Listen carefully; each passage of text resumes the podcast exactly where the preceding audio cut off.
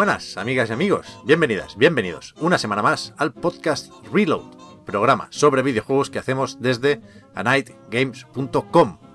Como siempre, y suponiendo... hmm, no sé si había que hacer alguna corrección. Creo que nos equivocamos en algo la semana pasada, pero sería poca cosa. Eh, sí hay que hacer un par de aclaraciones. La primera, empieza a ser habitual. Estamos en directo en Twitch. Eh, porque es un, programa especial hoy, lo recuerdo siempre, por si preferís ir a YouTube a ver nuestras caras y nuestros fondos y nuestras desgracias en vez de escucharlo en Spotify o en iTunes o donde os vaya bien, que seguiré estando ahí, ¿eh? Y, y eso, es un programa especial porque es el último del año. Vamos a estar de vacaciones un- un- unos días, que tres, cuatro semanas, ya veremos cómo, cómo empieza 2022. Pero eh, para cerrar este 2021 tenemos que hacer, por supuesto, el programa sobre los mejores juegos de este año. Lo vamos a hacer, lo estáis viendo, con Oscar, con Marta y con Víctor. ¿Qué tal? ¿Qué tal? Hola. Yo no te he dicho nada, pero has dicho Hola, tres gente. o cuatro semanas de vacaciones. Tú estás loco. Ya, he calculado No, muy no, no, mal. no, no, no, no, no, que se ha quedado No. grabado. No, no, no, No, no, se ya, ha ya, grabado. ya, no. No, no, es verdad que últimamente no, no sé contar. Como que. Como cuando hago pasta y pongo espaguetis para seis. Cuando tengo que, que pensar en, en lo que está más o menos cerca en el calendario, me equivoco, me equivoco muchísimo, muchísimo. Pones los, pones los espaguetis y a las a- en tres, cuatro semanas va- va- vas a ver qué, qué tal están. Bueno, pero espérate, ¿eh? Una, dos, tres. Si son. Volvemos a la cuarta semana, ¿no? Volvemos el 14 de enero, digo yo. Ah, o el no, 7. vale, o el vale, 7. vale. Vale, el 7 vale. queréis grabar ya. Entiendo lo que quieres decir. Entiendo lo que quieres decir. Ah, tú te refieres volver al reload, Claro, no claro, volver a. Ah, me había hecho yo unas esperanzas, me había dado taquicardia chiquita. Bueno, Está, claro, a ver. el otro el Bueno, 14, bueno. ¿no? En Reload está el- este episodio que se, se está grabando ahora. Bien, Se publica en abierto el día 20, mañana 18, patreon.com barra reload. El día 28 hay otro episodio. Que El es, episodio secreto, episodio que nosotros secreto. no el sabemos nada. Secret episode. Es verdad. El episodio, el, el 3 no hay. Y el 10, pues si quieres grabamos tú y yo, Pep. A ver, Bueno, pero sé. el 10, el 10 ya se trabaja, según tengo yo en la sí, agenda. no, ¿eh? pero bueno, para publicarlo el 10, lo grabamos Sería el grabar 7. el 7. Claro. Pero no, no Ah, estaremos uf, tú y yo ¿eh? para grabar el 7, Víctor. ¿Por qué? Por los Bueno, niños. porque sois eso. papás. Acaban de pasar los reyes, claro. Pero que, que a, a ti te pegan los Reyes Magos o algo así. Tampoco. Pero, pero ¿tú por qué quieres trabajar? Yo, yo puede que No. quiera Víctor. jugar algunos juguetes que le pueden traer a, a mi hijo, ¿eh? Ah, vale, vale, vale. Entonces sí, entonces sí. Entonces sí. Eh, que, que la gente sepa también que lo del podcast secreto de Víctor solo lo sabe Víctor. Nos- Sí, nosotros sí, tampoco sí. lo sabemos. ¿eh? Ni, ni Y no nos dice nada el cabrón, tío. Ni idea. Pero se Dan enumera, una, Víctor. dan una pista, dan una pista. Espérate, dan una pista. Pero eso es pista ya. ¿Se, se enumera como episodio 16 de la temporada 13? Sí. ¿Vale? Pero dame una pista, no beba agua. Que te estás Eh, colando. que, no, que no, que no, que no quiero dar pistas. ya. Vale, vale. Entonces, hoy toca hablar de lo mejor de 2021. Eso es. Pero, como no podemos dejar de crear, sobre todo Víctor se conoce por esto, eh, vamos a, a innovar un poquitín. Vamos a hacer una cosa que ahora explicaremos con una serie de reglas distintas. Pero antes, hemos quedado en que no hay espacio ni para actualidad ni para comentar a qué hemos estado jugando. Con lo cual, si alguien necesita mencionar un juego, eh, vender un NFT, lo que sea, que hable ahora o que calle para siempre. ¿eh? No hay, no hay. eh, Nada, nada. No hay NFTs. ¿No recoges, ¿No recoges el guante, Marta? Con The Gang. Es que esta mañana nos hemos despertado y Marta ha dicho, ayer jugué dos horas al The Gang y me gustó mucho. Y yo he dicho, yo ayer jugué dos horas al The Gang y me pareció una mierda. ¿Quieres porque te buleo. Bueno, ¿Qué pero, te gusta provocar? pero al revés, si tú quedas como, como la persona a quien le gustan los juegos y anima a jugar a la gente. A ver, yo lo que te digo es que a mí normalmente me gustan los juegos que, que no necesitan eh, eh, introducir el combate y que, que te pueden crear un entorno lo suficientemente interesante como para que sea divertido explorarlo. Porque a mí también me gustan los juegos tranquilos. Pero, pero vamos, quiero decir, entiendo por qué no te gusta a ti. Lo, lo entiendo perfectamente, no, no vengo aquí Destroyer en este sentido. Pero que no es por lo del combate, es que de hecho sí hay combate y es muy malo. Que, bueno, que no hay combate. Y, y- y a la que puedes, mejoras la aspiradora para que además eh, dispare. Entonces, eh, por ahí, por el rollo de la contemplación, no, no, no me vas a ganar en este debate. Porque no. Entonces, tiene- ¿qué es lo que no te gusta? A ver. Bueno, que, que es más, más simple que el mecanismo de un botijo, vaya, no hay que hacer nada. Hombre, hay eh, ciertos puzzles en el mapa que tienes que resolver para saber moverte, pero intenta sobre todo no ser frustrante. O sea, lo que quiere es que te concentres en Eh. Mirar y en moverte. Es que es un diseño para niños en un juego que no tiene ni estética, ni historia, ni ritmo de juego para niños. Es que tú para niños es que sea sencillo. O sea, tú eh, No, o no, estás no. sudando o estás sudando. extremadamente, extremadamente sencillo. O sea, es un juego para descubrir eh, este tipo de juegos, estas mecánicas. eh, Mi, mi primer, ¿no? Mi primer juego de aspirar.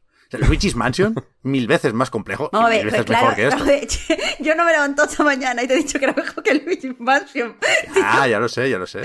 A ver, yo lo que te digo es que hay veces que apetece jugar a juegos mm, tirados.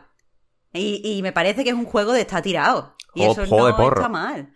¿No? Sí, es que. Sí, es un poco juego de porro, es un poco No, juego no, de porro. no, no, no. para ti no es juego de No, porro. no, no, es no. que para, es que yo creo, yo creo que tú eh, eh, necesitas demasiado que te, que te pongan a prueba la habilidad, si no, como que no disfrutas. A ti te gusta, tú- te- te- a ti solo te gusta superarte, tú eres demasiado tiburón. Que no, que a mí me gustan los puzzles, me gusta estar tranquilo. Pero que son puzzles muy, muy tontorrones. Bueno, da igual. A ti te- Me lo voy a pasar gusta- porque es muy corto. Solo te gusta superarte. Vaya, vaya cosa. Que no ¿Qué es te ha verdad dicho? esto. Pero que, o sea, no solo no es verdad esto, sino que el de Gang no puede ni empezar a plantearse eso. No solo, es, no solo eso, sino que Pep quiere, ir- quiere hacer lo contrario a superarse. Yo hacerlo sí. cada vez peor. Yo yo quiero tomármelo cada vez más en, menos en serio, perdón. Yo quiero dejar de encallarme en los retos y, y ser menos completista y coleccionista y relajarme, pero aquí se han pasado con, con la relajación, vaya.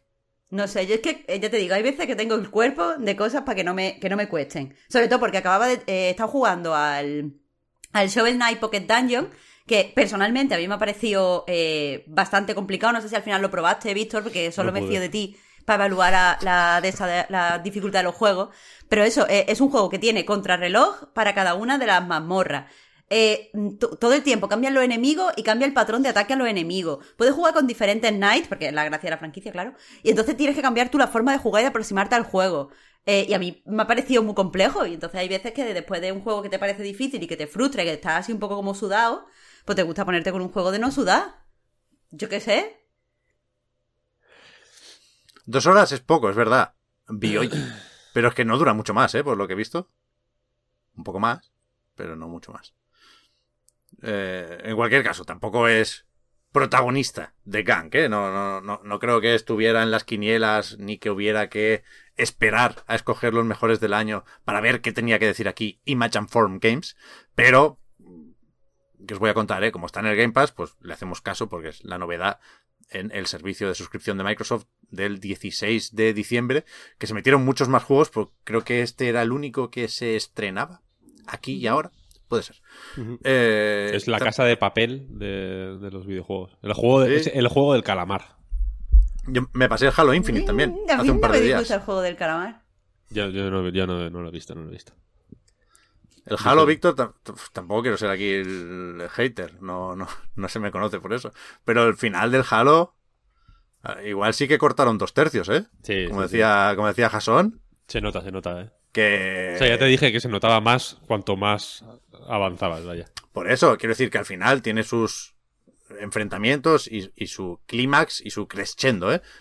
No me parece un problema el tramo final del juego, pero sí que cómo se desarrolla la historia, cuánto se desarrolla la historia y lo eh, el- la diferencia entre cómo está el jefe maestro al principio del juego y cómo está al final es, es- es pequeña. Quiero decir, pasan pocas cosas. sí, sí. Es un juego bastante intrascendente desde ese punto de vista, ¿eh? Yo me lo estoy Me me- rejugando ahora mismo, el Halo.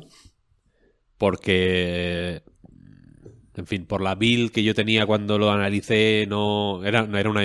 Era como una build específica, no era. el- no era el juego con el icono de, de Halo, de, ¿sabes? El, el normal, ¿no? Y no había logros. Entonces di- he pensado, pues me voy a sacar unos logritos, ¿no? Tampoco los, los, los desbloqueables para el multijugador tampoco se, se podían usar en el multijugador y demás, ¿no? Era como una cosa separada, solo para probar la... Solo para jugar la campaña, vaya. Y digo, bueno, pues me lo voy a poner otra vez. Y estoy jugando en heroico. Ahora sí, yo mismo. me lo he pasado en heroico. Y es, eh, me parece la hostia. Es muy guay, si el combate es la hostia. El juego se salva, por supuesto, por eso, ¿eh? Pues, O sea, combate de Halo de toda la vida más gancho, igual a juegazo. Pero en, en la parte de la historia me sorprende cómo de poco altas están las apuestas. Sí, sí, sí. Yo no llegué a jugar más de una orilla o así, al final, o sea que no puedo hablar mucho con el tema aquí de, de los gotis en los brackets, pero eh, ¿no os parece que se usa demasiado el gancho? O sea, solo por tenerlo empiezas a depender demasiado de él, porque yo ya me obsesiono con que lo, lo tengo y lo tengo que usar. A mí me gusta. A mí no, Sí, sí, no- digo que sea necesariamente malo. creo que es un- una mecánica y un objeto abusable. Creo que cuanto más lo uses mejor, entonces ¿para qué dejar de usarlo? Sí, o sea, a mí me parece una buena decisión mm, que, se- que sea que, que sea hiper, eh, o sea, claramente demasiado potente. mm, Se puede usar, creo que es la segunda mejora, ¿no? La que te baja el tiempo de uso, un 40% o, Sí, o la tercera. Es la hostia. Vas ahí, pim, pim, pim, gancho, gancho, gancho, gancho. Metiendo puñetazos a la peña. Es, es increíble. Sí, sí. Eh, Per- perdona ¿Algo por más? abusar de, de ti, Víctor. No, iba a pasar ya eso, que, es que estás tú encargándote de la realización, pero creo que eh, te corresponde explicar el funcionamiento de lo que queda de podcast. la mecánica. Porque ha- has organizado tú el torneo. Eso es. Vamos a pasar a. a- procedemos con el, el torneo para elegir el mejor juego de 2021. Para realizar este torneo, que depende de esta lista de. No sé cómo se llama esto, estos brackets. De, Tournament brackets, así lo he buscado yo. Em, pedimos en patreon.com barra Reload, que es la plataforma a través de la que eh, financiamos este podcast, nuestra web, en fin, un montón de cosas que hacemos, muchas de ellas públicas, pero muchas de ellas exclusivas para Patreon, así que os recomendamos entrar a patreon.com barra y echar un- una visual, a ver si hay algo que os seduzca. Gracias si decidís apoyarnos. Ahí, como cada año, pedimos eh, pues a la gente que eligiera sus juegos del año, ¿no? Eh, el sistema que seguimos es el mismo que siempre. Eh, se elige juego de bronce, de plata, de oro. Y el de bronce se le asigna un punto, el de plata 2 y el de oro 3. Luego se, se hace un recuento, se suman, se ordenan y con ese con esa votación y las opiniones que la gente deja en los comentarios en patreon.com, eh, pues montamos un artículo en la web con los mejores del año según la comunidad y demás, ¿no? Eh, que complementa a el artículo de los mejores del año de la redacción en la que participamos nosotros y, las colaboradoras. La cuestión es que este año hemos decidido hacer estos brackets para eh, elegir un único juego del año. Los hemos agrupado de forma aleatoria, eligiendo los eh, 16, era al 16, final, ¿no? efectivamente, no sabía si eran 12 o 16. Los 16 eh, juegos más votados de, de la gente de Patreon se han ordenado de forma eh, aleatoria, más allá de estar elegidos por su puntuación, en los se han enfrentado de forma aleatoria y ahora, eh, a medida que los vayamos comentando, haremos una encuesta en el chat y tendréis, no sé si 5 o 10 minutos, ¿qué opináis? Ahora os pediré vuestra opinión, para votar eh, por uno de los dos, que será el que pase a la siguiente fase cuando hagamos las eh, ocho primeras fases, eh, haremos las, siguientes, mientras vamos comentando los juegos que se están enfrentando entre sí, iremos pues mandando a tomar por culo, hablando en plata, algunos juegos, mientras otros pasan, eh, hasta que haya uno victorioso que sea el mejor juego del año, según a Night Games, en sentido amplio. O sea, según a Night Games, según nuestro criterio, pero también el de nuestra comunidad. Nosotros tenemos, claro, nosotros somos aquí, eh, pues en fin, el que parte se, se lleva, la- o sea, el que reparte se lleva la mejor parte, ¿no? Como se dice. Así que podremos meter juegos, por lo menos comentarlos, eh, que no estén aquí cuando nos dé un poco la gana, ¿no? Al final, el- el- aunque parezca que tiene una mega estructura esto muy cerrada, probablemente sea un desastre, así que a- acabaremos improvisando más pronto que tarde, seguramente. Pero eso, y eso es lo que vamos a hacer. A medida que tal, iremos actualizando el, este, este, esta lista, ¿no? Estos brackets. Y así va a ser, así va a ser. Muy bien. Estaba pensando Sí. que, claro, la, la segunda vez que salga un juego, cuando pase a la siguiente ronda, van a ser cinco minutos para que la gente vote hablando de dos juegos que ya hemos comentado. Sí, pero, pero tú piensas que Deathloop y Loop Hero, Sí. comentarlos al mismo tiempo, no será lo mismo que si tenemos que comentar. Ah, se comenta el emparejamiento. Ah, vale. Bueno, ¿Quién aquí- debería- Claro, eh, entiendo que lo que se comenta es quién debería ganar de entre Vale, los vale, dos, por lo tanto, vale, guay, guay, guay, comentarlo ok, ok. frente al otro. De esos Vale, dos, vale, claro. claro, claro, claro, no es lo claro, mismo claro, claro. esos dos que Loop Hero y Inscription, por ejemplo. Y no es lo mismo Inscription y Claro. Halo Infinite, evidentemente, que Inscription y un packing, por ejemplo. Vale, vale, o Monster claro. Hunter Rise y Shin Megami Tensei. Ya lo entiendo. Pero o sea, hay algunos en cuenta sin que Megami lo que digamos Tensei- nosotros da igual, ¿no? Al final. Lo que digamos nosotros, pues entiendo que puede guiar un poco la, la, Sí, la sí, a- votación. a, nivel ¿no? directo de resultados, que nosotros solo estamos, dejamos cosas al aire y ya cada Sí. uno. Sí, sí, No, al aire no, nosotros intentamos manipular a la Podemos- gente para que vote lo que nosotros es, queramos. Eso es, eso es. Hay una parte de manipular a la peña para que vote a Inscription en vez de a otros y todo Perfecto. eso. Así que... Pues para adelante, ¿no? Uy, hostia, no te lo vas a creer. Mira lo que... y Estaba el, el comando para poner eh, en- encuestas en el chat es poll. Y he, y he escrito polla. Uy, uy, uy, uy, uy. Pero, Sí, o sea, sí. el com- me, me ha Memoria asustado. muscular. Me ha asustado y todo. de- sí, total, total. Como si lo hiciera todos los días. Eh, si queréis, em- procedemos. Pero se puede lanzar. Vamos. O sea, uf, me sabe mal, Víctor, eh, que lo estás haciendo todo tú. Bueno, como, Sí. como tantas otras veces, pero ¿tienes encuestas y todo a mano? Todo, todo, todo, todo, todo, todo, todo, todo. All, all, Pues all, everything, everything. ¿Cinco minutos No. o diez? Cinco, cinco. Cinco Cinco, minutos. cinco, cinco. Vale. O sea, no, no hace falta que suene una campana y dejemos de hablar cuando pasen los cinco minutos, pero con eso ya podemos incluso comentar los resultados antes de despachar un emparejamiento. Mira, lo vamos a hacer sin, Espera. votos, sin votos adicionales. Sí. ¿Eso qué significa?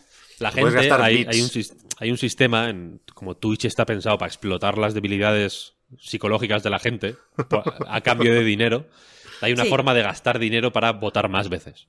Los puntos del canal, ¿no? Ah, no, claro, dinero dices de. Bits y puntos de canal. Ah, sí. vale, eh, vale, Pero la nosotros, votación normal. nosotros recibimos Vale, vale, vale. ese dinero. Eso es. Entonces, por honestidad, eh, por honestidad eh, con la peña, yo pido a la gente que se suscriba y que, y que nos apoye en Patreon, pero que no vote adicionalmente. ¿Vale? Es verdad, es verdad, es verdad.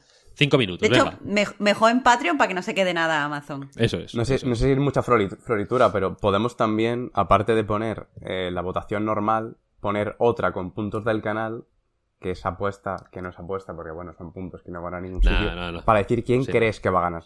No quién. hombre, no no, las tú, predicciones, tú es que eres verdad. muy joven y muy no, moderno. porque es verdad que salen, Que salen nosotros las... somos viejos. Pero que hay bolas de cristal y todo, Marta, para predicciones. Y puedes Sí, sí. apostar esos puntos del canal. No jodas. No, no, eso es too much. Eso es too ¿Eso much. cómo se hace?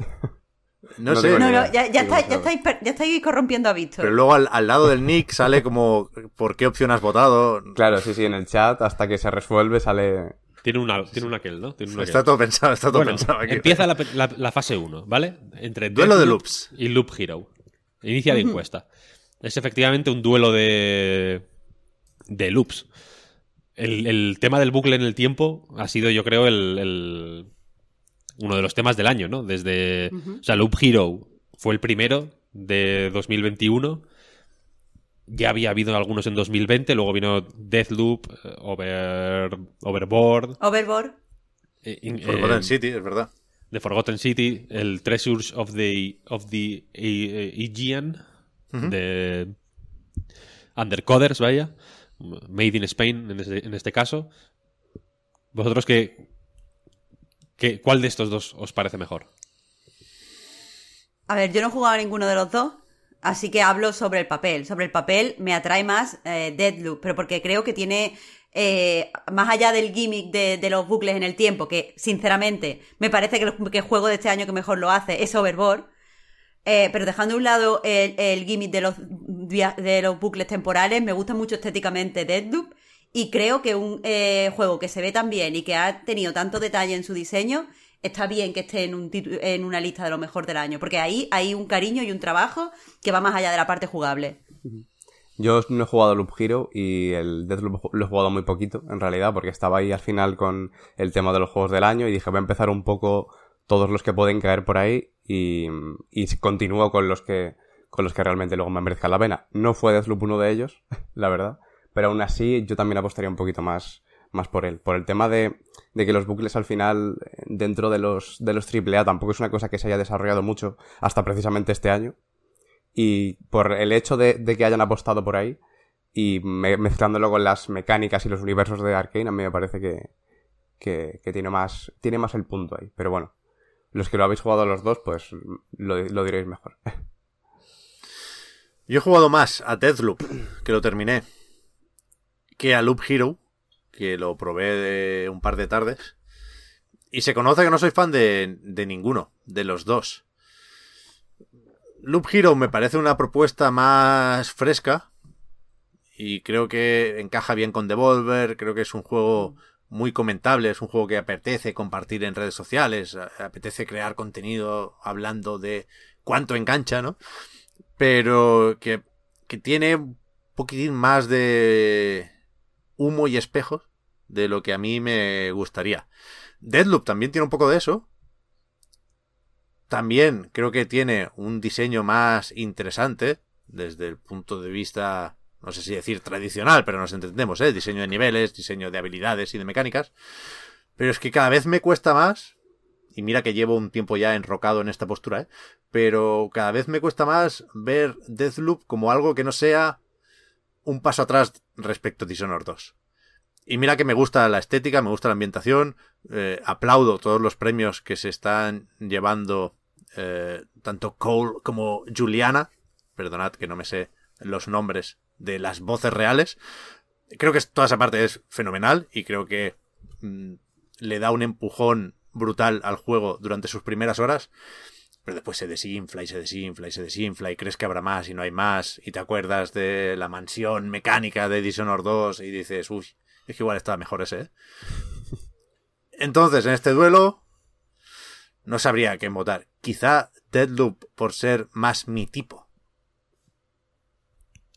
Loop Hero se conoce que no es el tipo de nadie, ¿no?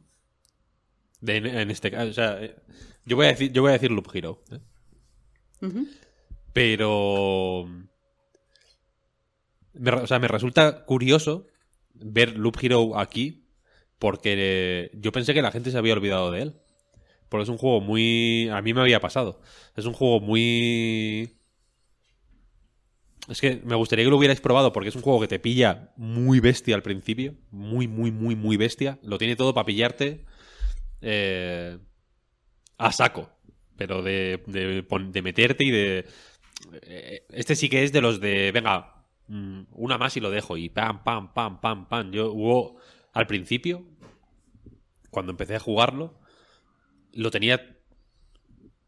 Igual, igual jugaba 8 horas al día, o 10. O sea, fue- de verdad que fue una cosa, porque aparte eh, me lo mandaron en las vacaciones de Navidad. Que porque salió como a principios de enero, ¿no? El código me lo mandaron en, yo qué sé, el 15 de diciembre o el 20 de De hecho, diciembre. escribiste un avance para la web, no Sí, el, eso es. el análisis como tal. Eso es, eso es. Lo mismo se anunció, de hecho, en los.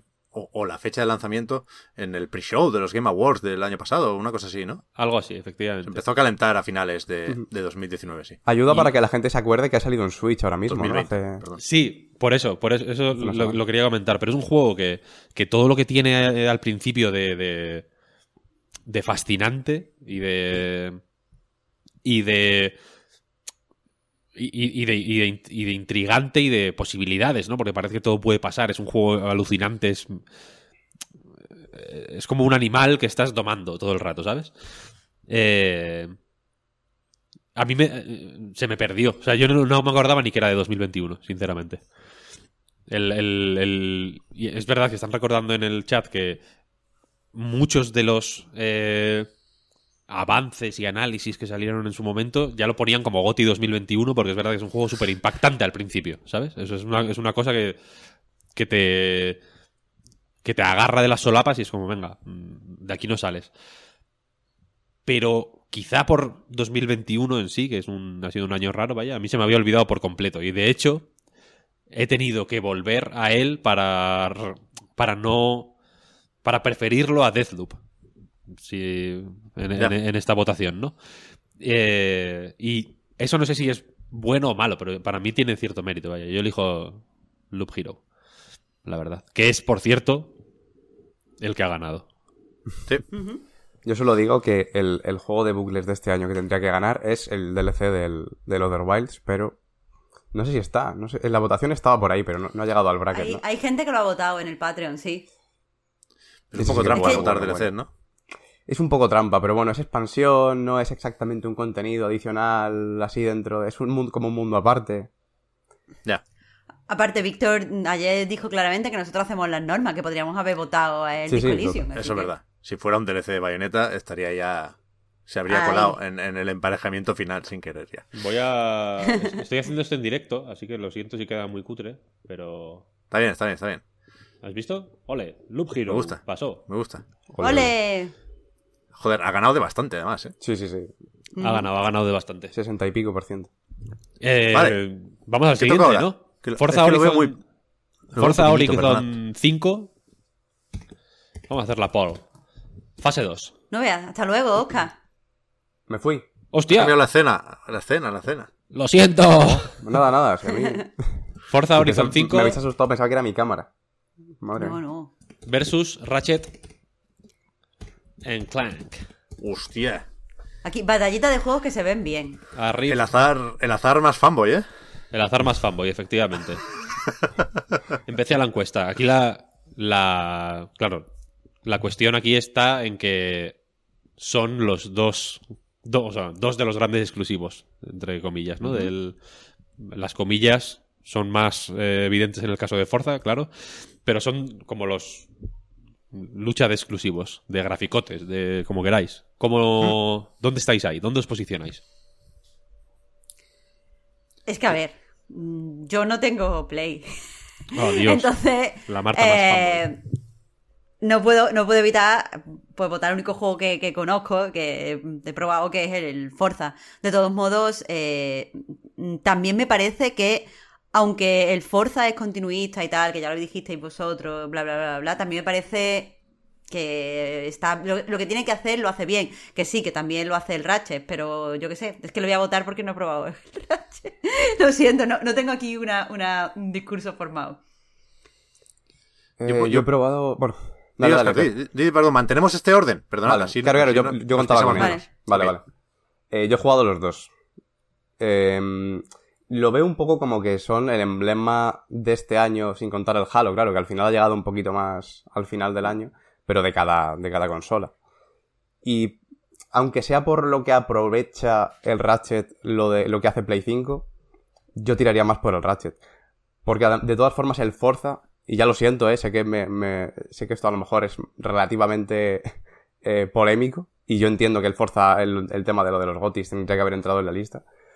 Pero el Forza, siendo muy bueno, igual que lo era el anterior, es, no es mucho más que lo que era el anterior. Y por eso yo tiro un poco más por el, por el Ratchet. A ver, yo voto Forza, me parece mejor juego. O sea, la- la- el resumen, eh, aquí y ahora, sería ese, ¿no? Ahora me ha dado por decirlo de aquí y ahora, perdona.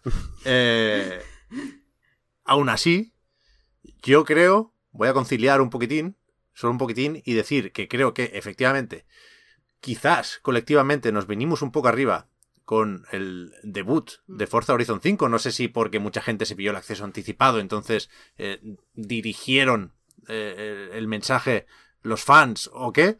Pero aquí yo creo que lo dijimos al analizar, que es la hostia, Forza Horizon 5. No vamos a poner en cuestión ahora el talento de Playground Games.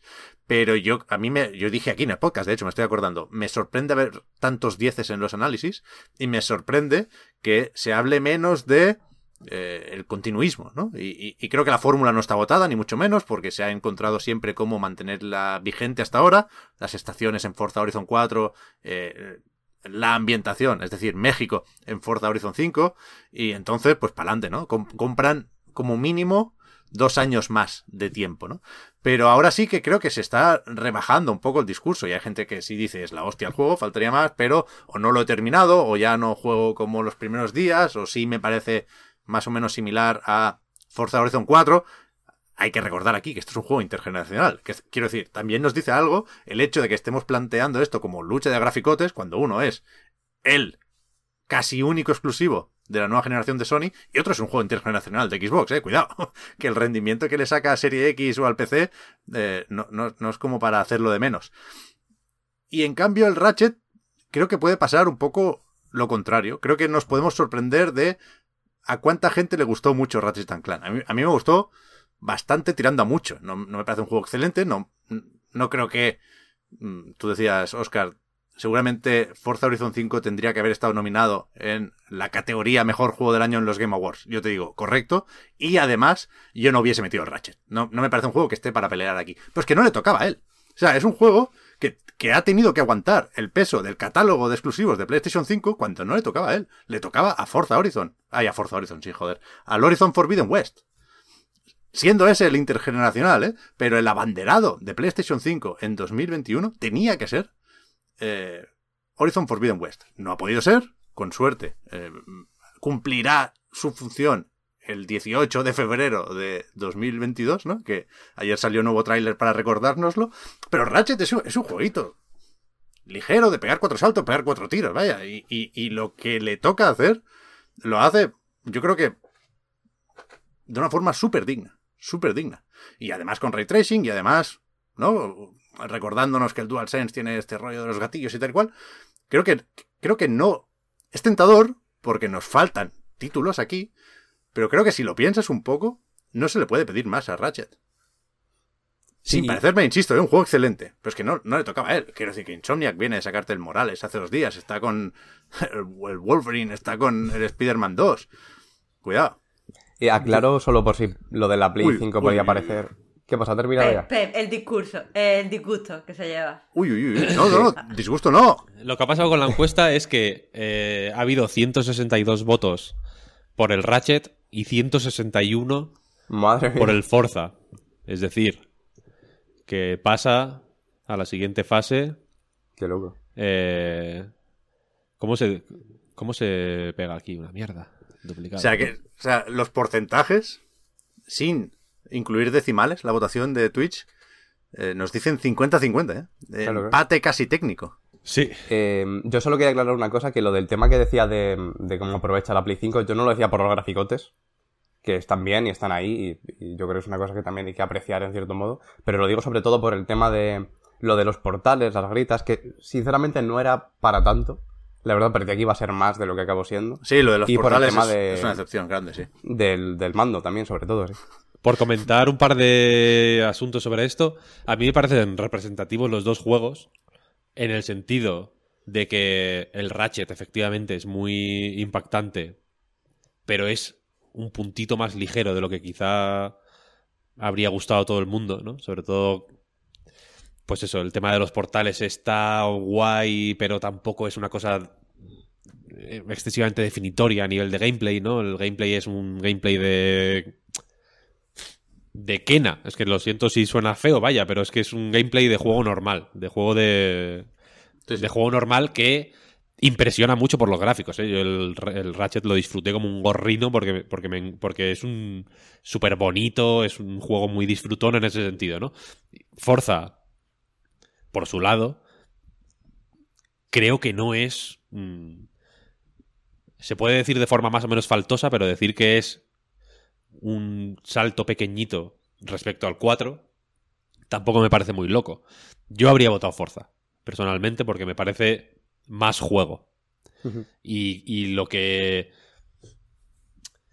Y creo que muchas de las. Eh, eh, ¿cómo decirlo? De, la- de los key, de los selling points del Ratchet, como lo del SSD para los portales y no sé cuál, mm, tienes que hacer, tienes que pensar demasiado en ello para que te importe, ¿sabes? No es algo que lo, que lo sientas en el mando. Creo que sí se siente en el mando lo que hace Forza, que siendo continuista como es, pues también es un juego increíblemente divertido y que, joder, que no es lo ideal, ¿eh? Y para mí tampoco sería lo ideal y lo critiqué en, en el análisis del 4, ya critiqué que había una... que la cosa se estaba quedando un poco tiesa y en el del 5 lo dije de nuevo también porque, porque es verdad que se nota, ¿no? Cierto, cierta fatiga. Pero es que es la hostia. ¿no? O sea, también tiene Sí. cierto mérito que poniendo, haciendo lo mismo en otro mapa, sea, joder, pues mm, el, el- el juego de echarle 90 horas de este año, el juego de coches de echarle 90 horas de este año, ¿sabes? Y, Sí, y sí. con, y con todo el gusto del mundo, además, ¿no? Porque el mapa es la hostia. Creo que han. eh, creo que encontraron muy bien. eh, e- e- el, equilibrio entre darle más presencia al, al- al entorno y a los. ya no los, no a los personajes, vaya, tampoco quiero que parezca aquí que tiene historia o lo que sea, pero al- al- a la cultura mexicana, al, al ambiente, ¿no? No, tampoco a la cultura mexicana, pero al a ese ambientillo. Creo que le han dado. eh, han distribuido bien los pesos, ¿no? Sin quitarle in- interés o importancia a los coches, que también la tienen, pero creo que el. que es. Quizá el, el Forza. eh, eh, eh, entre este y el 4 son los más equilibrados, ¿no? Los otros siempre se decantaban en exceso más por el festival, de pronto el, el 3, de hecho, er- era bastante cringe el rollo de festival eh, y, me alegra que recularan un poquito, ¿no? En el 4 se- creo que se nota la mejora. Y en este han, le han dado un poco menos de peso al festival incluso y un poco más al mapa y creo que se nota que se nota más. Pero bueno, lo repito por si alguien no lo ha visto, por un voto, 162 versus 161, Ratchet and Clank pasa a la siguiente fase. Sí. Eh, A ver, que, perdona, Víctor, quitémosle cierto peso, como siempre o casi siempre, eh, a esto de las votaciones, eh, que al final es una forma más o menos divertida y entretenida de dirigir el, el discurso de, de- de- de este podcast Reload, pero que ni, ni le va a suponer un gran qué al, al bueno de Ratchet eh, pasar esta ronda, ni, ni pierde eh, valor todo lo que ha conseguido Forza Horizon 5. eh, es- esta derrota por un puto voto, que, por cierto, eh, sin decir si hemos votado o no, empece- empecemos a partir de ahora votando en las rondas para que nuestro, ah, Vale. vale, vale, nuestro vale. voto se registre también en no en Twitch. Vale, yo no había votado, pensaba que me iba. Pero que, que Era cuidado, mal.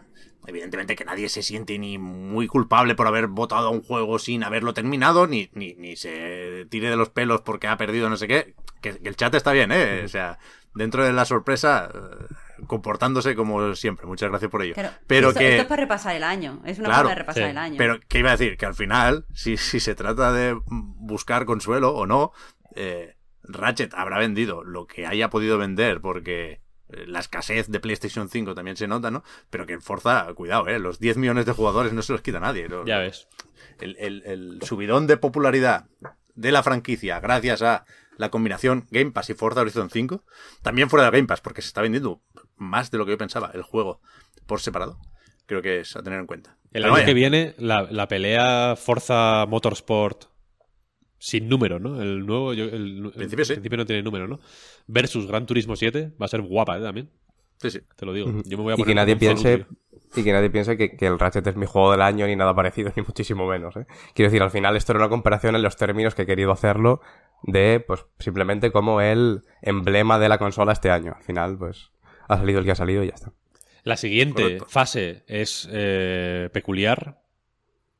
En tanto que los dos juegos no tienen mucho que ver el uno con el otro, pero es Inscription versus Halo Infinite. Empieza la encuesta.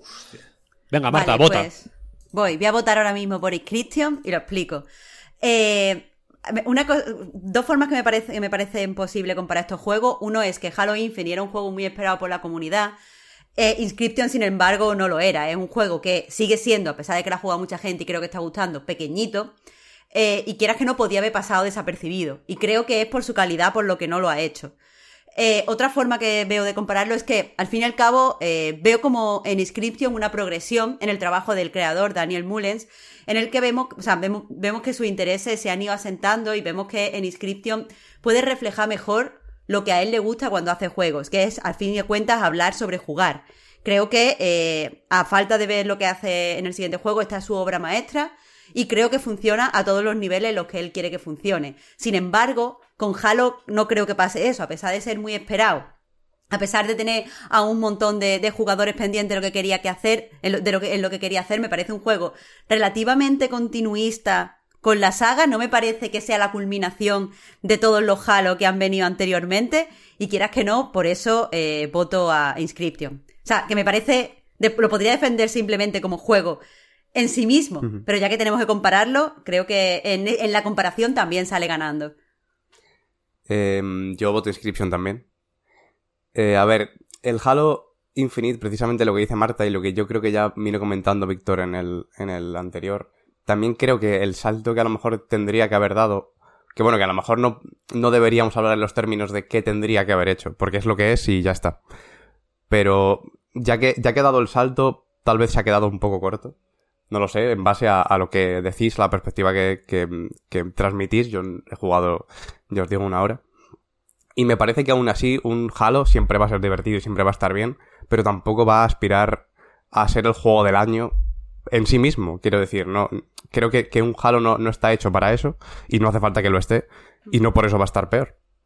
Inscription, sin estar tampoco, no creo que, que Daniel Bullis estaba pensando, madre mía, voy a hacer esto y me van a dar el GOTI. O sí. no lo sé.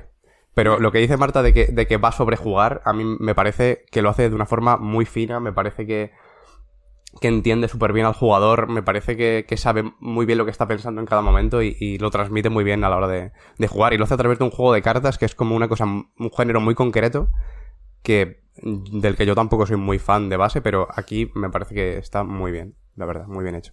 Para cualquiera, además. Yo creo que ha tenido mala suerte Halo Infinite aquí, vaya. Porque. Se ha ido muy pronto. Es que es verdad, es que nos van a, nos van a canear con, con estos dos últimos duelos. Pero. Inscription es demasiado bueno. Es una genialidad. No se puede luchar con. O sea, para eso hay que eh, traer a otra genialidad. Y Halo Infinite es muy buen juego, pero no es una genialidad. Inscription, bueno, creo que habrá más ocasiones para hablar de él a lo largo del programa de hoy pero me parece un juego irrepetible, un juego que te marca, un juego que te puede llegar a cambiar, si no la vida, para no ponernos dramáticos, sí la forma de ver los juegos. Y es, uno de esos de ponerle un 10 sin pensártelo mucho, y el otro, pues, tiene sus peros, tiene sus peros, ya he comentado algunos antes. Yo, fíjate, más allá de la historia y lo de que me parezcan un poco pesados los hologramas, no, no, no tengo una fórmula para hacer mucho mejor Halo Infinite. Creo que es lo que tenía que ser. Quizá el mundo abierto podría ser un poco más grande y se podría haber jugado un poco más con los elementos que eh, ponen encima de la mesa eh, el diseño de mundo abierto, pero, me parece un Halo ilusionante y, me parece un Halo que no decepciona, ¿no? Si lo planteamos en esos términos. Pero es que es otra cosa. Inscription está en en la liga de, yo qué sé, los Journey y compañía, mm. los, juegos que trascienden totalmente. Hmm. Sí, sí, yo he votado Inscription también. Eh, coincido en lo de la mala suerte, pero creo que habría tenido mala suerte cualquiera. Porque, porque Inscription ah, eh, eh, es más que sí mismo. Es que lo bestia de Inscription, cualquiera que. es, muy, difícil hablar de Inscription porque hay mucho secreto, hay mucha historia, ¿no? Pero como tiene parte de, algo más o menos pequeñito, ¿no? Que es este juego de cartas en una cabaña. Misterioso, sin duda, vaya, y, intrigante, ¿no? Y, te quiere dar que hablar con yo qué sé, con tus amigos, simplemente, ¿no? De, hostia, ¿qué es esto? ¿Cómo se hace esto? Tal, no menos igual. Pero a medida que vas tirando del, hilo, avanzando en el juego, evidentemente, pero también mirando Reddit, por ejemplo, es tan más que el juego, porque de hecho hay un, ARG de estos, ¿no? Eh, hay... Eh, es que la, Se, me ocurren keywords que, que sonarían increíbles realmente, pero va tan más allá de eh, sí mismo que, que creo que es difícil, sinceramente, combatir contra él, ¿no? Eh, ha ganado 250 versus 106 Inscription, así que con muy... eh, o sea, con mucha pena de nuestro corazón, el jefe maestro se va a su casa. ¿Cuándo, cuándo sale el Psychonauts, tío, para poder ponernos un poco Xboxers? Es que no leo desde aquí los, los El nombres. siguiente es Metroid. eh, O sea, para Psychonaut te queda el, este, no Dos, el siguiente. eso es. Vale, Dos, ok, sí. ok, ok. Eh, la siguiente es. eh, he puesto polla otra vez. Paul. fase 4. La siguiente fase es Metroid Dread versus Resident Evil Village. Y empieza la encuesta. Vale, pues eh, yo voy a votar por Metroid Dread. Eh, y al compararlo es porque me parece que Resident Evil Village quiere hacer cosas bastante interesantes y como aficionada al terror se lo agradezco, pero en realidad no me parece que lo haga bien. Eh, es, creo que es uno de estos juegos que es más estimulante pensarlo que, bueno, pensarlo si te esfuerzas, que jugarlo y que, y que estar dentro del universo que propone. Y creo que pasa todo lo contrario con Metroid Dread, que es un juego que, pues a lo mejor no, no merece la pena darle demasiadas vueltas.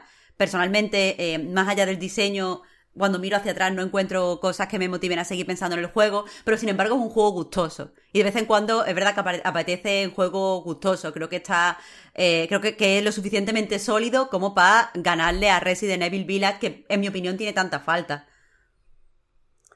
Eh, yo, de base, bueno, voto a Metroid Dread también. Eh, no entiendo mucho cómo estaba en, en la lista de los, de los juegos del año el Resident Evil Village, ya, ya lo siento, ya lo digo, y me gustó el juego. Pero bueno, precisamente por... A a lo mejor esto ya es una cosa personal y, y, y- pero a lo mejor peco de haber buscado una experiencia de terror en Resident Evil, sobre todo porque el 7 lo fue. El 7 daba bastante miedo el Sí, cabrón, la verdad. Y, y este no lo hace más allá de una fase concreta que la verdad es que me parece que está muy bien hecha y si hubiera seguido ese, ese rollo el, el juego me parece que habría estado mejor o a mí por lo menos me habría gustado más. Lo del bebé, dices tú. Lo del bebé, lo del bebé. Y, y bueno, me parece que Metroid Dread es, es bastante redondo en todo lo demás. No creo que, que sea eh, un, yo que sé, un juego de culto automático, ni de repente el, no sé, un- una, que, ha sentado las bases de, de lo que van a ser los, los Metroidvania, siendo precisamente un Metroid, vaya. Pero me parece que es muy sólido y que, y que lo que hace lo hace muy bien, vaya. Pues sí, yo estoy igual. O sea, Metroid Dread sin pensarlo ni un momento. Por las dos cosas. Porque el juego de Mercury lo hace muy bien y el juego de Capcom, pues, pues no. O sea, mm, ¿qué es eso? Que de Metroid hablaremos en la siguiente ronda y, y a Village no lo vamos a ver más, ¿no? Con lo cual, quizá me, entretengo un poco aquí. Yo creo que desaprovecha el legado de Resident Evil 7 totalmente. Porque no sé muy bien por qué. No sé qué pretende conseguir Resident Evil 8 eh, con su ambientación y con su final, sobre todo. Creo que al principio es digno, ¿eh? Creo que no es tan impactante como la mansión Spencer, justamente, pero, pero, joder, la demo me gustó, yo venía con ciertas ganas. Y en, todo momento es un juego disfrutón. Pero a mí ni me convence el, el discurso este, Marta, de que es un homenaje a distintos tipos de terror, porque... eh, Es verdad que creo que la intención está ahí, ¿eh? Pero no, no, no me vale especialmente como defensa de Resident Evil Village, porque excepto la casa de muñecas, eh, lo- los demás tipos los representa mal. Estoy Y, de acuerdo. y sobre todo al final descarrila de una forma que no tiene ningún sentido. O sea, yo no entiendo a a Capcom o a los japoneses, que ya sabemos que son una cultura y una sociedad muy distinta y que son, son especialitos en, en el mejor y en el peor sentido, ¿eh? Y, y, y cuando se les va la olla, a veces nos conquistan y a veces nos pierden, ¿no? Y creo que Resident Evil Village se vuelve ridículo con una falta de pudor que no puedo entender de ninguna forma. Lo de la fábrica es ridículo y lo del final ni te cuento. Y no, no entiendo que no le dé vergüenza acabar así el juego. No lo entiendo. Yo he votado a Metroid Dread porque creo que evidentemente es the right thing to do en este caso. porque es, porque es mejor juego, e- efectivamente, y es, es un buen juego de una manera más o menos incontestable, ¿no? Se le pueden poner peros, pero tiene- la, eh, la base es mm, suficientemente sólida como para que creo que tenga todo, tiene todo a su favor para que te guste. Resident Evil Village, sin embargo, como efectivamente se va a marchar ahora mismo de la de, nuestras vidas, porque la votación va, hay una diferencia de 200 ahora mismo, eh, a mí me alegró verlo aquí. Fíjate, porque me parece un juego refrescantemente ridículo. A mí me encanta que sea tan ridículo. Eh, el- no, no es te que puedo- la palabra es mamarracho, no tanto Es ma- ridículo como mamarracho. no, bueno, me vale ridículo. bien, es que a medida, bien. a medida que Pepe estaba hablando, era como, joder, es que tienes razón, todo lo que dice tiene razón. Pero la, pero la parte de la fábrica a mí me encanta. Y cuanto más. Y, y- y el, y me encanta. Voy a intentar no hacer spoiler, pero antes de llegar a la parte de la fábrica, que, hay como unos carteles y tal, no sé si lo, lo estoy diciendo Sí. como más bajito, como para que, por si alguien, Sí, sí, por si spoiler.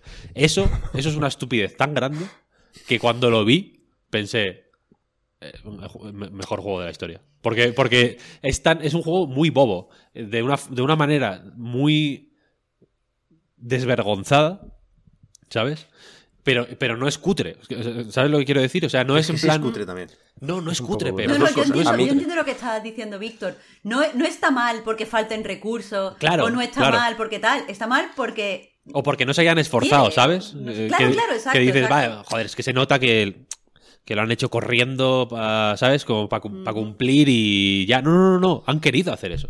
De alguna, de, al- forma- de alguna manera, que no consigo comprender exactamente de dónde viene, han querido hacer eso, ¿sabes? Ahí está. Han Y la dicho, forma en vamos la a que hacer hila con la es- saga- esta locura. ¿Cómo, ¿Eso cómo, te parece? Oscar? La, la forma en la que hila con, con la saga y con el contexto de Umbrella y todo eso, a mí eso, ahí la palabra es ridículo. Ahí ya lo Es, siento, eh, pero- claro, es- A mí es, se- es loco, es loco. Es como, ¿pero qué Es que haces? to- ¿Qué es esto? ¿Qué Cuidado, es esto? a- Increíble. Desvergonzado, desvergonzado. Pero que yo- Desvergonzado. Sí, sí. Yo compro lo, el valor de lo ridículo, ¿eh? Pero hay que, hay que saber dónde y cuándo toca. Y Resident Evil es una saga ridícula, lo siento, fans. O sea, Claro, y- y- pues, pues por eso aquí tocaba, tío. No, Resident Evil 2 juegazo, y todo, pero toda la trama de Umbrella ha sido ridícula desde el minuto uno.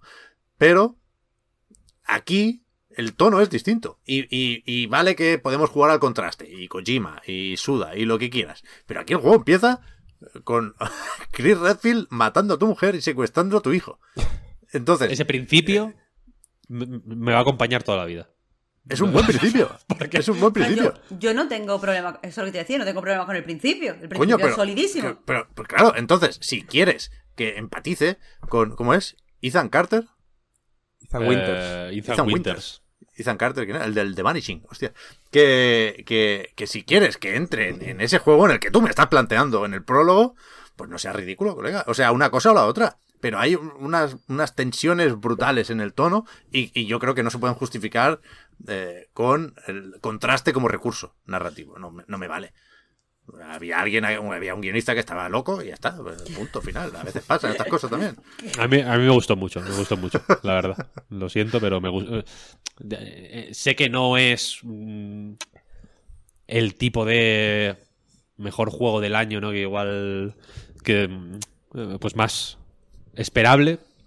Pero yo digo que yo me alegré de verlo porque me. porque de verdad que me, que me, que me, que me gustó mucho. Me gustó mucho. Me y Es que también, incluso a nivel de diseño, me gustó mucho lo, lo transparente que es, ¿no? ¿Sabes? La- las.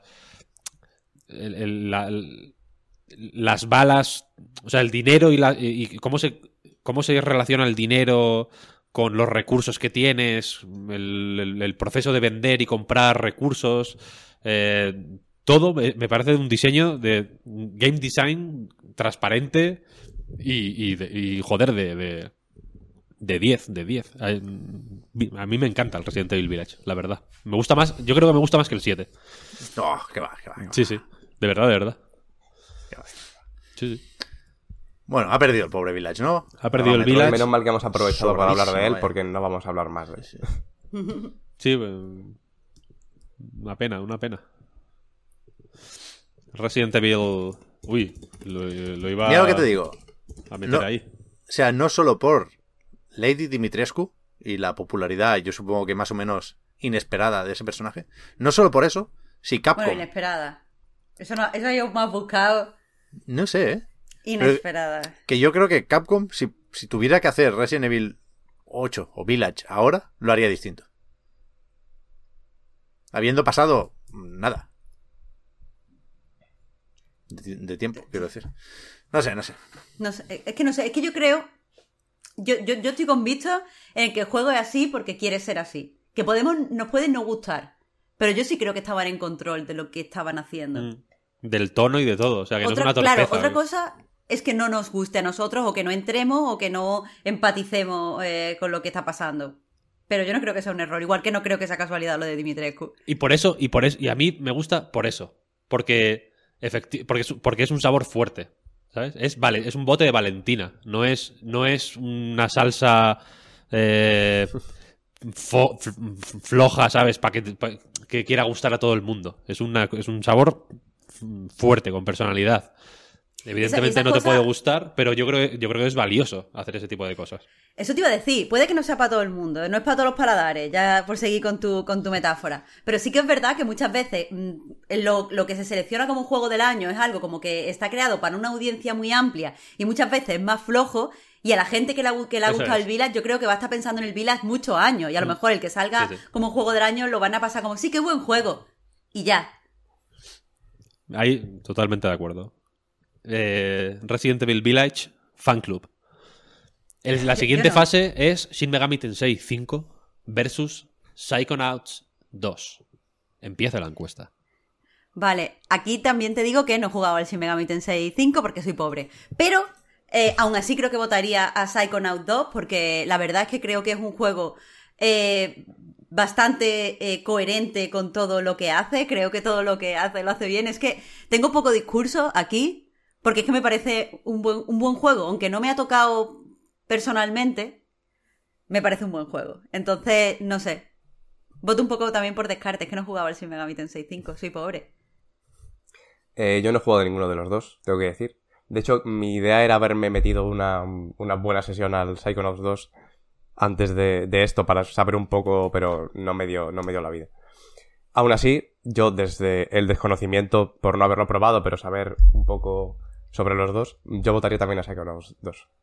Porque a lo mejor es demasiado, demasiado particular lo que propone Shin Megami Tensei 5, que no es por eso necesariamente malo en realidad, quiero decir, no, no por ser más de nicho es, es peor. Pero entiendo que puede, que puede echar más para atrás a la gente. Y lo que hace Psychonauts 2 me, me da la sensación de que es muy clásico en el mejor de los sentidos. Pensando precisamente Joder, fíjate que, no es que me haya gustado especialmente, pero volviendo al Ratchet, que me daba una sensación de, juego de Play 2 en el mejor de los sentidos por su diseño de niveles. A mí me parece que, me da la sensación de que es relativamente parecido lo que propone y que lo hace también muy bien. Y sobre todo por el tema que, trata, que bueno, que no es, algo que ya no se esté explorando tanto, cada vez está más, mencionado en videojuegos en general, pero por lo visto también lo hace muy bien, así que desde el desconocimiento, insisto, eh, voto por Psychonauts 2. Pep, que es tu momento. ver, Brilla. Yo, yo no he jugado a, a Shin Megami Tensei 5. Lo he visto, he seguido en todas sus presentaciones, he leído opiniones y análisis y he visto video reviews. Y mi razón para votar a Psychonauts 2, sin pensármelo mucho, es que si Shin Megami Tensei 5 fuera mejor que Psychonauts 2, nos habríamos enterado. Quiero decir, nos habríamos enterado a niveles de Persona 5. ¿No? Persona 5 fue un- un- una explosión el, el recibimiento del juego. O sea, 10 es a porrón, Metacritic por las nubes, y Shin Megami Tensei ha sido muy bien recibido, pero no a ese nivel. Entonces, hace falta llegar a ese nivel. Pero porque para es mucho menos accesible, cuidado, me parece sí, sí. injusto Esa, esa valoración. Es un juego Bueno. mucho menos accesible. Bueno, claro, pero no hablo del recibimiento del público, ¿eh? hablo de la crítica primero. Y la crítica estaba 100% pendiente de Shin Megami Tensei 5, porque venimos de Persona 5, porque aquí lo edita Nintendo y era un juego esperado, era un- un- el gran lanzamiento de, de Switch de- en ese periodo, ¿no? Después de Metroid Dread. Entonces, todo el puto mundo analizó Shin Megami Tensei 5 de, de lanzamiento o poco después. Entonces, eh, creo que si fuera tan bueno como Persona 5, mm, lo sabríamos o, o- o se habría comentado de otra forma y hace falta ser tan bueno o casi tan bueno como Persona 5, decía, para ganarle a Psychonauts 2, que me parece un juegazo sin necesitar de factores externos o de ayudas extra, pero yo se las voy a dar igualmente, porque me parece, además de una mezcla fantástica de plataformas y aventura gráfica, me parece una manera muy bonita de reivindicar Double Fine, que llevan ya mucho tiempo por aquí. No sé qué aniversario celebraban estos días, eh, pero, pero que Psychonauts, el primero, fue su primer juego. O sea, fue una de esas primeras historias de salirse de una gran desarrolladora para ganar libertad creativa. Eh, en este caso con Tim Schafer y unos pocos más, muchos de ellos todavía siguen en el estudio y tuvieron sus fatigas porque el juego lo iba a editar Microsoft y lo dejó descolgado cuando estaba a punto de salir ya solo para Xbox en ese momento. Lo pilló Majesco y salió con ciertas prisas, pero a mí me pareció un juegazo. Y ahora Psychonauts 2, lo bonito, lo, lo, que tiene de reivindicativo, ya lo he dicho muchas veces, es que ni siquiera es muy distinto al primer Psychonauts. Pero con eso, tantos años después, le vale para ser, sin duda, uno de los mejores juegos de 2021. Y sin duda también, eh, no olvidemos nunca eso, el más gracioso de 2021. Yo voy a votar parece... Shin Megami Tensei. Me parece ¡Ole! cinco. ¡Ole! Porque es... Y ahí, eh, ya que nos ponemos hot, para me voy a poner incendiario, para que el chat se incendie. Si Persona 5 os parece bueno, Shin Megami Tensei 5 se, se, le mea y se le caga. Mira, no me digas esto que me En muero la cara aquí, ¿eh? y en la boca. Vaya Ay. poser, vaya poser. No, Shin Megami Tensei 5 es muy bueno. Es un juego muy tocho, muy, muy tocho. Muy tocho. Que si no ha tenido la misma repercusión que Persona 5 es porque es un juego infinitamente más arisco, mucho más árido, mucho menos explícito. No tiene una historia tan eh, eh, tan desarrollada en el sentido de que no hay hay personajes, pero sus relaciones no son en gran medida lo que hace avanzar los temas y las reflexiones. Mm, Es un juego deslavazado porque quiere serlo, no porque. como Resident Evil 8, ¿no? No es, no es así porque no sepa ser de otra forma, porque lo hace la misma gente posiblemente que hizo. eh, Persona. Bueno, no, lo hace la misma gente que hizo. eh, el de Fire Emblem, nunca me acuerdo cómo se llama, Tokyo Mirage Sessions, ¿no? que es un juego que es un juego mucho más Persona 5 que este. Y este es así porque quiere serlo, porque le sale de la punta del nabo y, lo es de una manera rotunda, eh, directa y, contundente. Y es, francamente, de lo mejor del año en, en general. No solo en esta dupla, sino que, que es una, un- joder, una puta pasada. Viva Shin Megami Tensei 5, aunque ha ganado, Ole, ole. Ha ganado Psychonauts 2. Yo me comprometo a jugarlo, ¿eh? De hecho, es, es el juego al que quiero jugar estas navidades. Yo creo que, que si más gente hubiera jugado sin Megami Tensei 5, habríamos votado sin Megami Tensei 5. Lo- o sea, y lo digo habiendo votado Psychonauts 2, pero me da la sensación de que, de que Pero es que, es que, es que eh, eh, en esta eh, competición, en esta comparativa, hay un juego muy, muy, muy, muy, muy accesible, como es Psychonauts 2, que es accesible a nivel de historia, a nivel de arte, a nivel de humor. O sea, todos los elementos del juego son accesibles. Además, un juego relativamente sencillito, con un juego eh, que es todo lo contrario. Es que cuando Víctor dice que es árido, es que no os podéis imaginar A saco. a el lore, el lore de Shin Megami Tensei es mm, absurdamente complejo. Entonces, la gente no puede entrar ahí. Y, y no, no estoy hablando ya de los jugadores, también hablo de la prensa. Si tú nunca has jugado a Shin Megami Tensei de repente te plantan el Shin Megami Tensei, te puede parecer una plasta asquerosa. Y sin embargo, el Psychonaut es divertido y accesible. Que, oye, eh, divertido y accesible es valioso Es guay, también. es guay. es- está bien. Pero, está claro, bien, ambas, sí. ambas cosas están bien, pero quiero decir que son juegos muy, muy diferentes y, y entiendo cómo ha salido la votación. Pero también es accesible Me acabo, de, acaba de calentar, me acaba de calentar. No, Pep, pero si quiero, si quiero un ten de puente, ¿qué está Lo sé, pasando? lo sé, lo sé, lo sé. Pero que, que yo tengo que defender a Tim Schafer a muerte. Os voy a hacer una cosa. Sin haber jugado a Shin Megami Tensei 5 y, lo, y de verdad que lo voy a hacer. En el primer podcast a la vuelta analizo Shin Megami Tensei 5. Pero me juego lo que queráis a que la historia y los temas de Psychonauts 2 son mejores y más maduros y más elaborados. Y la única diferencia es que Shin Megami Tensei 5 es más pesado. Ya está. Eh, Pep, pero lo del Shin Megami Tensei 5 lo vas a hacer antes o después del Disco Elysium. No, Disco Elysium ya, ya- ese tren ya pasó. No, ahora, ahora. No, ahora el, el problema lo tengo con, con Tales of Arise, que también dije que lo jugaría. Pero me apetece más Shin Megami Tensei que Tales of Arise. Pero basta ya de ser pesados. Sí, Megami- eh, si es que nadie ha sido pesado, Pep, si tú mismo lo has dicho. Si, No, no, si- el la- juego va a ser muy pesado. Lo sé, si Víctor, y la- no me digas que no. es un- a ver, es un juego pesado, es un juego pesado, es un juego Pues eh, relativamente eh, edgy y es un juego jodido. Pero de verdad que cuando estás dentro, estás tan dentro, como el 4, tío. Sin Megami Tensei 4 y, Apocalypse, que son dos juegos, eh, son, son una puta barbaridad, son increíbles, son buenísimos. Y no se habló casi nada de ellos, ¿sabes? Hasta el punto de que se recuerda más el Shin Megami Tensei 3 de Play 2 por culto puro, porque tampoco lo ha jugado ni Cristo, por el meme de, de- de Dante, ¿sabes? De que, en la por- de que en la portada sale una pegatina que pone eh, With Dante from the Devil May Cry series, ¿sabes? Se recuerda más eso que todo lo demás, porque son juegos que requieren cierta paciencia y cierta... mm, ci- cierta curiosidad. Cierta in- inmersión profunda. Sí, que es, que es, que es, mm, joder, pues, chungo, vaya. Pero a mí me, me, me- me encantan, tío. Yo qué sé. Está bien. Sí, me, Le- me da la Leo, sensación Víctor, de que... Perdón. se escucha un Mario por ahí. No sé si es algo del audio de escritorio o tienes el Paper Mario con la Switch por ahí cerca. No, no, lo estoy poniendo yo los sonidos. Ah, vale, vale, ok, ok. Para Que cuando os calentáis os pongo sonidos. iba a decir que digo que, que el, el Shin Megami Tensei 5 también me da la sensación de que implica más poner de tu parte en general eh, para todo y precisamente Mucho, mucho, a- mucho. ayuda ayuda a que el Psychonauts 2 está en Game Pass. Que eso implica poner especialmente poco de tu parte para poder jugarlo siquiera.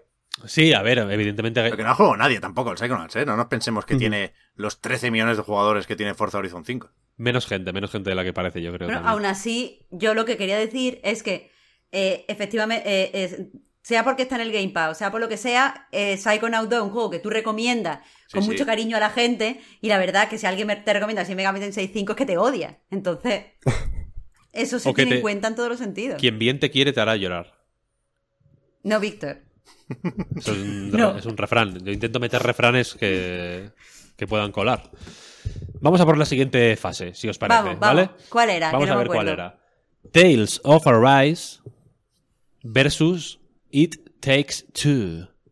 Vamos a ponerlo. Fase 6 es, ¿no? Eh, voy a silenciarme.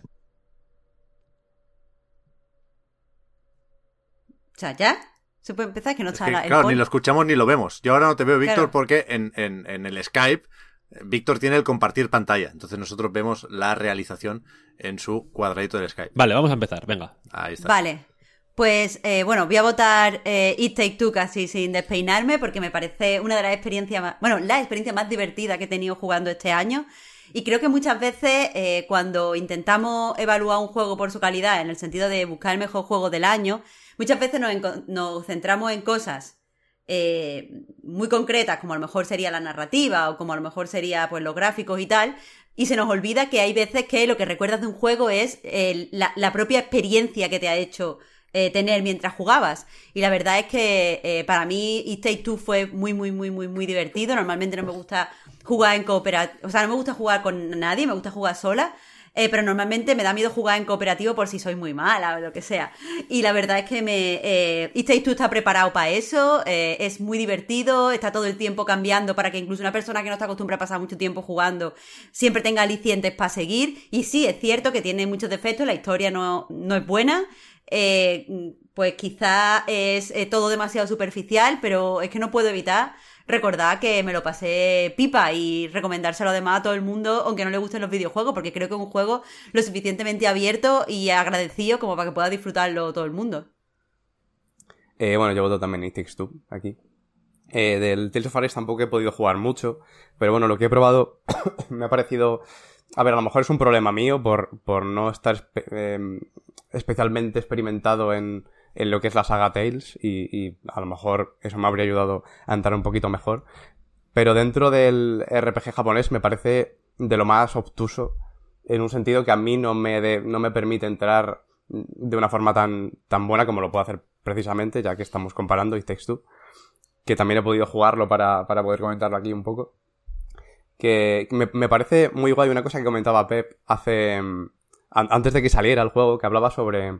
Sobre si mm, el tema de cuando, cuando va la, la pareja, van avanzando y van a ir haciendo coñitas de, con el tema del matrimonio, como, ah, sí, como referencias. Efectivamente lo hace. Como, sí, no, no sé, cuando no, la aspiradora que hiciste, no sé qué Hmm. lo hace y me parece que es muy difícil hacerlo sin ser un poco no digo cuñado porque la palabra cuñado ya es cuñada en sí misma, pero sin ser un poco rancios me parece que es difícil hacerlo. Y lo hace bien. Y consigue hacerlo. Hay que reivindicar la palabra cuñado, ¿eh, Oscar? Úsala, úsala.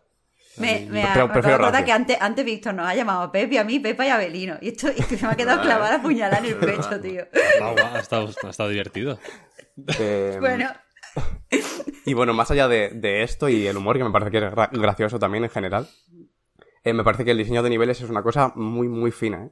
Y precisamente cómo lo implementa dentro de, de un juego cooperativo y hacer de un juego eh, solamente que, se- que solamente se puede jugar de forma cooperativa algo tan, tan gordo y tan fino, me parece muy bueno.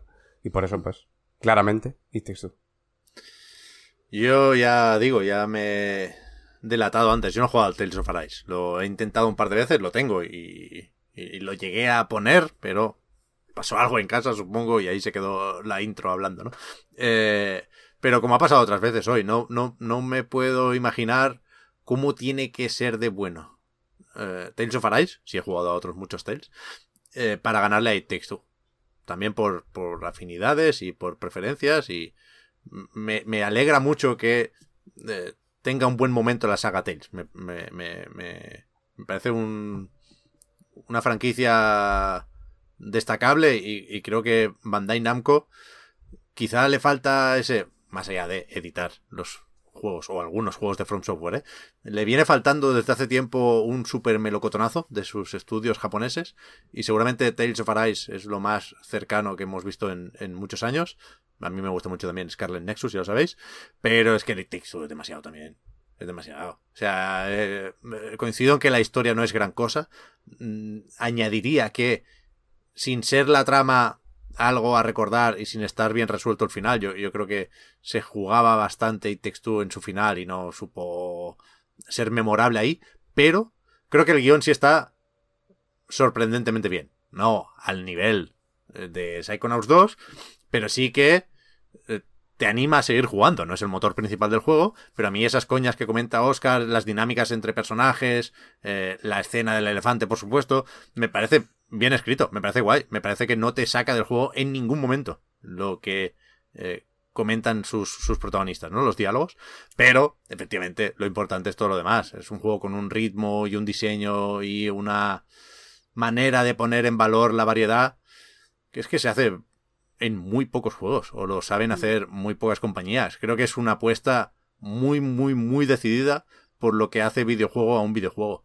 Y, y yo, de nuevo, ¿eh? voy a recordarlo siempre como eh, el juego con el que Joseph Fares nos cayó la puta boca, a todos. Porque eh, te guste más o menos el numerito del Fact y Oscar, el momento, ¿os acordáis? Cuando anunciaron este juego en, en un EA Play, que decía, es como una montaña rusa de emociones, no habéis jugado nada igual. si todo el tiempo está cambiando, Claro, no sé qué, y cuando, parecía un cuando flipado estaba a punto de salir el juego, dijo en una entrevista, si alguien se aburre yo le pago mil pavos.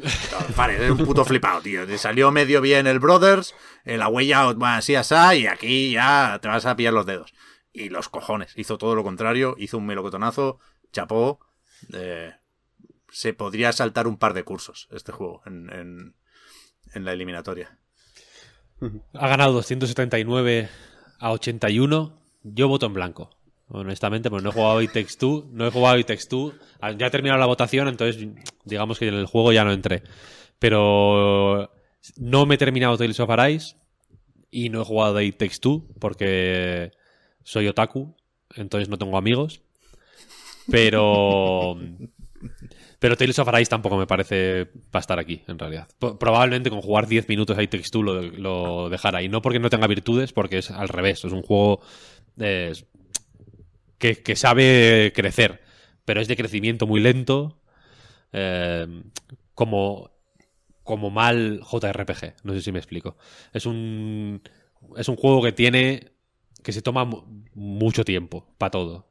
Para todo, para todo. Y no Es le va pesado. y es muy es muy cansino. Tú decías lo de lo de Shin Megami Tensei 5, Shin Megami Tensei 5 en dos horas está corriendo, la rueda está girando. Este Eso me gusta. este se toma su tiempo. Merece la pena, quiero decir, es un... por- por- se me ocurre, yo qué sé, Xenoblade Chronicles X, por ejemplo, otro juego también, mm, o incluso el 2, ¿no? Que se toman su tiempo y son huevones eh, a más no poder, pero luego al final merece la pena, ¿no? Tales of Arise eh, va lento, va lento. Se puede ver un poco, como decía Rosana, que va a fuego lento, o se puede o se puede pensar que no, que no tienes tiempo para. ¿Sabes? Que no tienes el tiempo para andar con, estas, con estos trámites. Es un juego de trámites lentos. Ahí cada uno, pues ya le encaja mejor o peor. Yo, si tuviera que elegir un juego de Bandai Namco de. Para, para ser el juego de Bandai Namco, ¿no? Que, que, estuvi- que no fuera el. O, o Dark Souls o, o, o el Musou de One Piece, vaya. Para mí sería Scarlet Nexus aquí, vaya. Más que Tales of Arise. Pero Has visto que le han puesto desafíos, Víctor, ahora, ¿eh? Hay una actualización gratuita. Bastante guay. A por él, a por él, a volver. Eh, pero ahí vamos. Eh, ha ganado It Takes Two, ya digo. Y la siguiente fase, fase 7, es. Ahora no veo yo, me cago en mi calavera negra. Unpacking contra Monster Hunter Rise. Unpacking versus Monster Hunter Rise. Hostia. A ver. ¿Empiezo ya? Sí, sí, sí, no hace Ah, falta. como se, como se quita Víctor y Va pone pone la de esa. Marta, va a hacer así, se escupe, se escupe así en la mano, Marta. No, no, no, no, no. Es que estaba Empieza, esperando que pusiera Dale, Víctor eh, dale, la dale. polla. Eh, el, a ver, eh, me hace mucha gracia los Feline, Monster Hunter Rise sé que está muy bien, eh, pero eh, creo que, que es muy, hay que darle valor y hay que darle peso a lo que ha hecho eh, Unpacking. Normalmente cuando hablamos de videojuegos que exprimen las posibilidades del videojuego y que solamente se basan en el propio medio para desarrollar su experiencia, normalmente eh, lo relacionamos todo con el gameplay, sobre todo con el movimiento y con la acción, porque nos vamos pensando directamente en los arcades. Sin embargo, Unpacking es un juego, o sea, es, es un producto, un proyecto que eh, lo que destaca es su narrativa, pero para crear esta narrativa solo usa recursos relacionados con los videojuegos. En ningún momento hay un diálogo, en ningún momento te meten una escena de dos personajes hablando. La historia te la cuenta simplemente a través de lo que tú como jugador puedes hacer dentro del espacio que te propone el juego. Y nunca había visto una historia contada de esa forma, con tanta fidelidad hacia sus propias premisas. Entonces, eh, me parece tan tocho lo que hace Unpacking que eh, mm, ninguna canción de gato puede ganarle a eso. Lo siento. Yo no voy a decir mucho más de lo que ha dicho Marta, vaya, también voto Unpacking. Y imagino que el, donde más puede estar aquí disputado el voto de los cuatro es, por parte de Víctor, porque sé que le gustó mucho Monster Hunter y está más a tope. Sí, eh, a lo mejor aún así gana de calle Unpacking, a lo mejor gana de calle Monster Hunter, no lo sé. Pero precisamente lo que dice Marta, vaya, que, que lo que hace Unpacking dentro del medio y cómo aprovecha sus propios recursos y su propio funcionamiento en sí mismo, me parece que no lo- yo tampoco lo he visto antes, vaya. Entiendo que no se ha hecho, precisamente, y, y tiene mucho mérito. Y, y bueno, pues poco más digo. Unpacking, Si Víctor ha votado en blanco antes, yo puedo votar en blanco aquí, ¿no? También. Se puede votar en blanco cuando- to- todas las veces si quieres. yo he jugado Esto a la... daña la democracia. He jugado, ya verdad. He jugado a las dos demos. Con lo cual puedo decir algo, pero puedo decir poco en ambos casos. Y un no voto- sabía con cuál un quedarme. voto, un voto demo. Sí, pero Unpacking me gustó mucho la demo. Eh, me, me, me gusta. eh, me gustan sus vibraciones. Me gusta que sea un juego de hacer mudanzas y de desempaquetar, de, de- de estar chill. Pero no sé nada sobre su historia. Con lo cual, no, no, no sé cuánto va a aparecer cuando se la necesite. Y, y- y la demo me, me pareció muy guay como experiencia aislada, ¿sabes? Si, si le quitas la historia Unpacking y le quitas un, un número X de niveles, te queda la demo, que, que yo creo que se puede disfrutar muy fácilmente y que quizás eso es un problema, ¿eh? Porque a mí la demo no me dejó con ganas de más. Y, y aún así, tengo que, tengo que jugar Unpacking, ¿eh? Que lo tengo pendiente. Que son dos horas, hombre. Ya, ya, ya, ya, ya. Pero que además creo que es...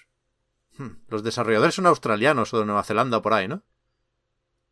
Eh, buena pregunta. Me suena que sí. Pero que Son colegas de Víctor. estoy obsesionado con Australia y Nueva Zelanda ahora. Desde Bluey, mejor serie de todos los tiempos. Sin duda. sin Con duda. o sin animación, aquí no hace falta que votéis, ya lo digo yo. Eh, estoy obsesionado y ahora quiero ir a Australia y Nueva Zelanda y todo lo que salga de ahí eh, me parece lo máximo. Monster Hunter Rise. eh, me gustó la demo, pero me gusta más Monster Hunter World. ¿Qué quieres que te diga? Por, eh, de nuevo, eh, viene el PEP más superficial.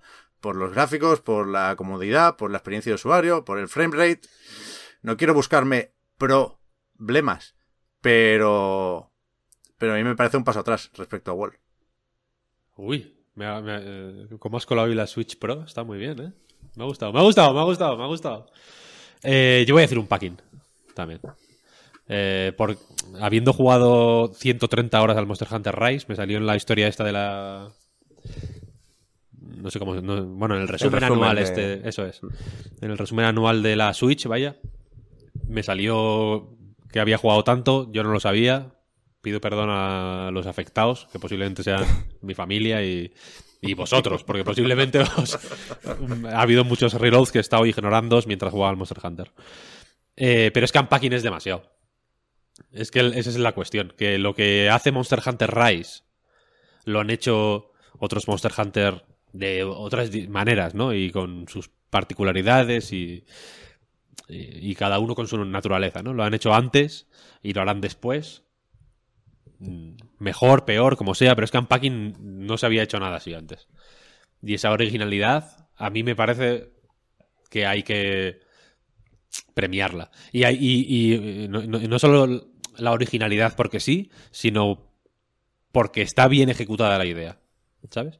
He visto a mucha gente eh, que, que decía, yo por esto no daba un, que, lo- que en, en- en- en esta, en las votaciones de la que han salido esta lista de juegos que estamos ahora eh, debatiendo, había mucha gente que decía, yo por este no daba un duro, pero mm, lo jugué. Game Pass le fue muy bien también, ¿no? Ha ganado 2.39 contra 114, por cierto, Unpacking contra Monster Hunter Rise.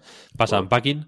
Eh, y le fue muy bien Game Pass porque efectivamente no es un juego por el que dar mucho. Yo eh, di por él desde muchísimo antes de que saliera, Dios, Víctor, desde que salieron los primeros GIF, Porque- estabas tú a tope con el juego. pero por casualidad y por capricho, ¿eh? en realidad. Me venía, me había mudado tres veces en dos años. Eh, eh, conocía el estudio Witchbeam por el eh, Assault Android Cactus, que es un juego que también me encanta. Y, no sé, una cosa llevó a la otra y me fui obsesionando, obsesionando con el juego, por, ya digo, por, lo de la mudanza, tal y cual, me parecía una idea curiosa. y, y, y- vi, y, joder, y es que lo vi, claro, fue como este juego va a ser la, la hostia, la hostia. Y que, y que haya salido de esta forma, me, ale- alegra muchísimo. Mira, en, en Bad Perrus dice, estáis premiando un gimmick respecto a un juego bien estructurado, eh, bien hecho, con valores de producción muy superiores, solo porque ya se ha hecho antes. Eh, y no, o sea, creo que es un error decir que Unpacking no está bien estructurado, bien hecho, o, lo que, o que sus valores de producción no son eh, altísimos. Porque el Claro, mimo, los el mimo, nada más. claro, el mimo que hay en cada, en cada posibilidad de poner una sartén encima de una mesa de madera, una encimera, el la taza del váter, la bañera, ¿no? En la- de- debajo de la cama, en una estantería, encima de un libro. Todo eso, o sea, la- la- la- el, el mimo y el cariño y el amor que hay en, en- detrás de Unpacking, de verdad que es asombroso y, y, y, joder, no me. Y efectivamente no se puede poner dentro del horno. Explicaron, viste, no sé si visteis que explicaron Sí. en Twitter que, que la. eh, o sea, el. Bajar la tapa del horno y que los trapos colgados en la barra del horno colgaran de una forma satisfactoria era tan jodido que tuvieron que descartar meter las sartenes dentro del horno. Sí, sí. Mm, Jodido experiencias, ¿eh? Lo de no poder meter las sartenes ahí. Es- pero creo que es un ejemplo del, del lo, de lo pensado que está, ¿sabes? Hmm. del, del trabajo que tiene detrás, de, de- de todo. O sea, quiero decir que si, si por curro es, creo que están los dos en igualdad de condiciones, ¿no?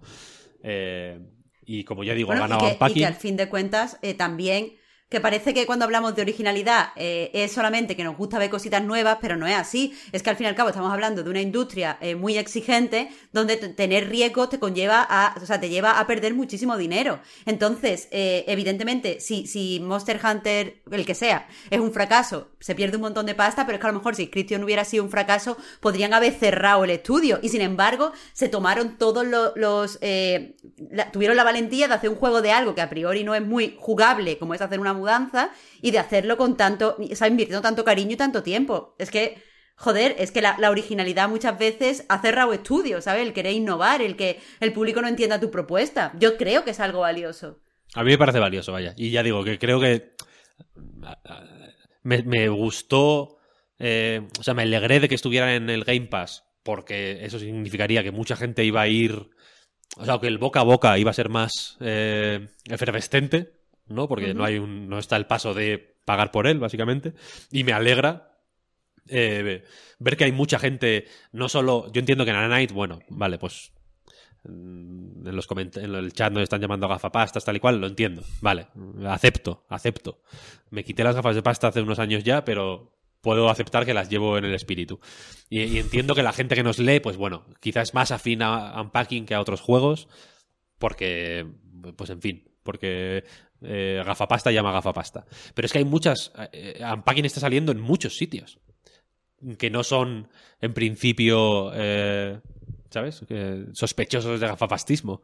Porque creo que realmente, si te acercas, es, te, puede no gustar, ¿eh? no digo que sea irresistible ni nada por el estilo, pero creo que es fácil que te guste también, que, no es, un, que es un juego mucho menos gafapasta, por, por, usarlo peyorativo, de lo que de lo que parece al principio. Y, en fin, que me parece la hostia, simplemente. Vamos a volver a los brackets. Eh, pasa a Unpacking, ya digo. Y el siguiente es Returnal versus Kena Bridge of Spirits. Bueno, pues ha llegado mi momento de cargarme la democracia. Porque es que mm, no he jugado a ninguno de los dos. Pero es que ninguno de los dos me llama nada. Eh, el Kena me parece más bonito, si tengo que decir algo. O sea, me parece que hace una apuesta visual interesante, pero que después creo, o por lo menos lo que a mí me han dado a entender los trailers, los avances y tal, creo que esta apuesta visual cae en el vacío porque no, no veo el tono del juego en esos avances. Así que voy a votar en blanco. Buena suerte a ambos juegos. Eh, yo tampoco he, jugado ninguno. Estaba por votar en blanco. No sé si, si, queréis que me moje. La verdad, simplemente del Kena. Em, diré que, lo mismo que ha dicho Marta, que me da la sensación de que se centra mucho en entrar por los ojos y creo que lo hace bien, me parece un juego bastante bonito. Pero no sé si a nivel jugable llega, va a ningún lado, en el sentido de que me parece una cosa más simplona de la cuenta. A lo mejor me equivoco, a lo mejor no lo es se llevó el GOTI a Mejor Juego Independiente. Ahí ya cada uno sabrá, al lado de Inscription y... Bueno, iba a decir Unpacking, Unpacking no estaba siquiera, ¿no? Es que siquiera estaba... No estaba siquiera nominado. Bueno, es igual. Eh, y bueno, de Returnal eh, va un poco por el tema de Deathloop de, de la de la apuesta de los juegos más grandes por, el, por los juegos de bucles, vaya, y los roguelikes, que, que me parece curioso y me, parece interesante cómo se puede implementar en, en una, mm, en una forma de jugarlo más, más casual, más para todo el mundo, casual en el mejor de los sentidos también. Entonces, a lo mejor por eso tiraría más por Returnal, pero lo voy a dejar en blanco porque no he jugado ninguno ni, ni tampoco me llama ninguno especialmente. Ahí, Pep, ahí, vamos, vamos. Me parece la votación más difícil hasta ahora, os lo digo, ¿verdad? Y, seguramente es más de perfil bajo. Son dos ochos, en mi opinión. Pero, hostia, no sé, me gustan mucho los dos porque creo que los dos son mejores de, los que, de lo que parecen. Que creo que es un valor a tener en cuenta. Creo que el Kena no es ni tan simple como se suele decir, ni tan gráficos y ya, porque Emberlab tiene eh, tradición de estudio de animación. Creo que es un juego hiper competente, con un combate mm, bien pensado, con unos enfrentamientos que pican cuando tienen que picar, con un final súper satisfactorio y Returnal un poco igual. Returnal es más feo un pie. Eh, tráiler tras tráiler me iba dando una pereza que no me lo podía ni creer. Y mira que aquí nos gusta Housemark o Housemarquee. Pero pintaba muy mal, pintaba muy mal, pintaba muy mal. Y el cabrón es muy bueno en realidad. El cabrón es muy bueno. Y hay combates fenomenales. Y la historia, sin parecerme tampoco la hostia, creo que consigue mantener el interés. Creo que trabaja bien el bucle. Si nos ponemos a pensar en lo que se espera de un roguelike. Y creo que voy a votar a Returnal por el organillo. Realmente no. Ah, ya he votado. ¿Cuál he votado? Returnal, supongo. Creo que voy a... Sí, es que si me, si me pones la pistola en la cabeza y me haces votar rápido, me sale Returnal antes que Kena. Creo que sus momentos brillantes son más brillantes que los de Kena. Aunque Kena quizás es más regular y mantiene mejor el ritmo. El final del Returnal, debajo del agua, es muy malo el cabrón. Pero joder, no hay Pero el jefe color, final eh. vuelve a ser bueno. El, el jefe final vuelve a ser bueno. No hay color. Returnal, Returnal, Returnal. Yo voto a Returnal. A mí Kena me parece bastante pocho, sinceramente. Me parece un juego muy- de- demasiado blando para mí. No, y no quiero decir que sea malo ni nada, pero me parece más, más blando que los que los juegos blandos que, que, que son más que, que sí son más populares. Tipo, y Dios me perdone aquí, el Spider-Man de Insomniac, por ejemplo. Que me parece un juego blando y no me gusta por eso. Kena me parece blandísimo. Returnal, sin embargo, me parece duro como las nalgas de Arnold Schwarzenegger. Me parece un juego ¿En qué año? cincelado ahora. No, pues, El culo de Arnold Schwarzenegger eh, eh, si- en el unpacking tendría un buen efecto de sonido. Eh, Pero es que creo que lo que pasa con el, con el Kena sin haberlo jugado, eh, y me he dado cuenta, o sea, lo he pensado al, al compararlo tú con el, con el Spider-Man, es que creo que el Spider-Man tiene mucha personalidad. Y creo que Kena, aunque es muy bonito, le falta como un puntito de personalidad. Claro, Yo le tenía ganas, sí. pero es que de verdad me cuesta ver el tono en los avances porque no le veo eh, esa mm, personalidad atrayente. Sí, sí, sí. El, eh, el, el Spider-Man creo que suple lo que tiene de blando con eso, con, con- Pues con cómo te relacionas con el mundo siendo Spider-Man, ¿no? Que mola mucho, más en el Miles Morales incluso. Y en el Kena, pff, sin más, sin más. O sea, no, no- ni, ni lo llegué a terminar porque no porque de verdad que no me estaba diciendo nada en absoluto. Y Returnal, Mira. sin embargo, me obsesionó mucho. Creo que, creo que es un juego que también o sea, ayuda que es, es muy afín con mis gustos. ¿No? Sí, sí. Al final eh, me gusta mucho esto. el estudio, me gusta mucho lo arcade, me gusta mucho eh, los roguelikes, me gusta todo lo que hace de base, me lo tiene todo para gustarme. Y creo que está bien hecho además y que tiene aciertos mm, inmateriales que, que es que es que también me gustan, joder, el, toda las- la parte de la casa me parece la hostia, la protagonista me parece la hostia, la, todo, la- los desafíos diarios me parecen la hostia, todo me parece, me parece un muy buen juego. Y por eso me alegro de que haya ganado 199 a 99, claro que sí, claro que sí, vamos a ponerlo bien. en el bracket. Me parece bien. Con, con- con el Kena, es que veo prejuicios, ¿eh? Eh, De verdad que no es tan. Alguien decía, se ve a la legua que es vacío. No, es que no. Y, y- y- y puestos a recuperar el beef de antes, si los ves de lejos, Kena y The Gang parecen juegos similares. Y, y- y no tienen nada que ver. The Gang sí que es flojo, flojo, flojo, flojo, flojo. Y en Kena hay, hay ilusión. Que es lo que Eh, nos pero faltaba The este Gang año. Es gratis. Es gratis. Bueno, No, es gratis. ninguna mí- forma. Es malo Bueno. lo que es. Pero te quiero decir, yo sí veo dos juegos que a priori ninguno va a ser mi juego favorito. A mí me cuesta mucho gastarme el dinero. Eso también lo he dicho antes, porque soy un poco agarrada. Entonces, yo sí veo que mm, eh, hay dos juegos similares y los dos son flojos y ninguno va a ser para mí, para mí personalmente, el juego del año. Y voy a jugar al que no tenga que pagar.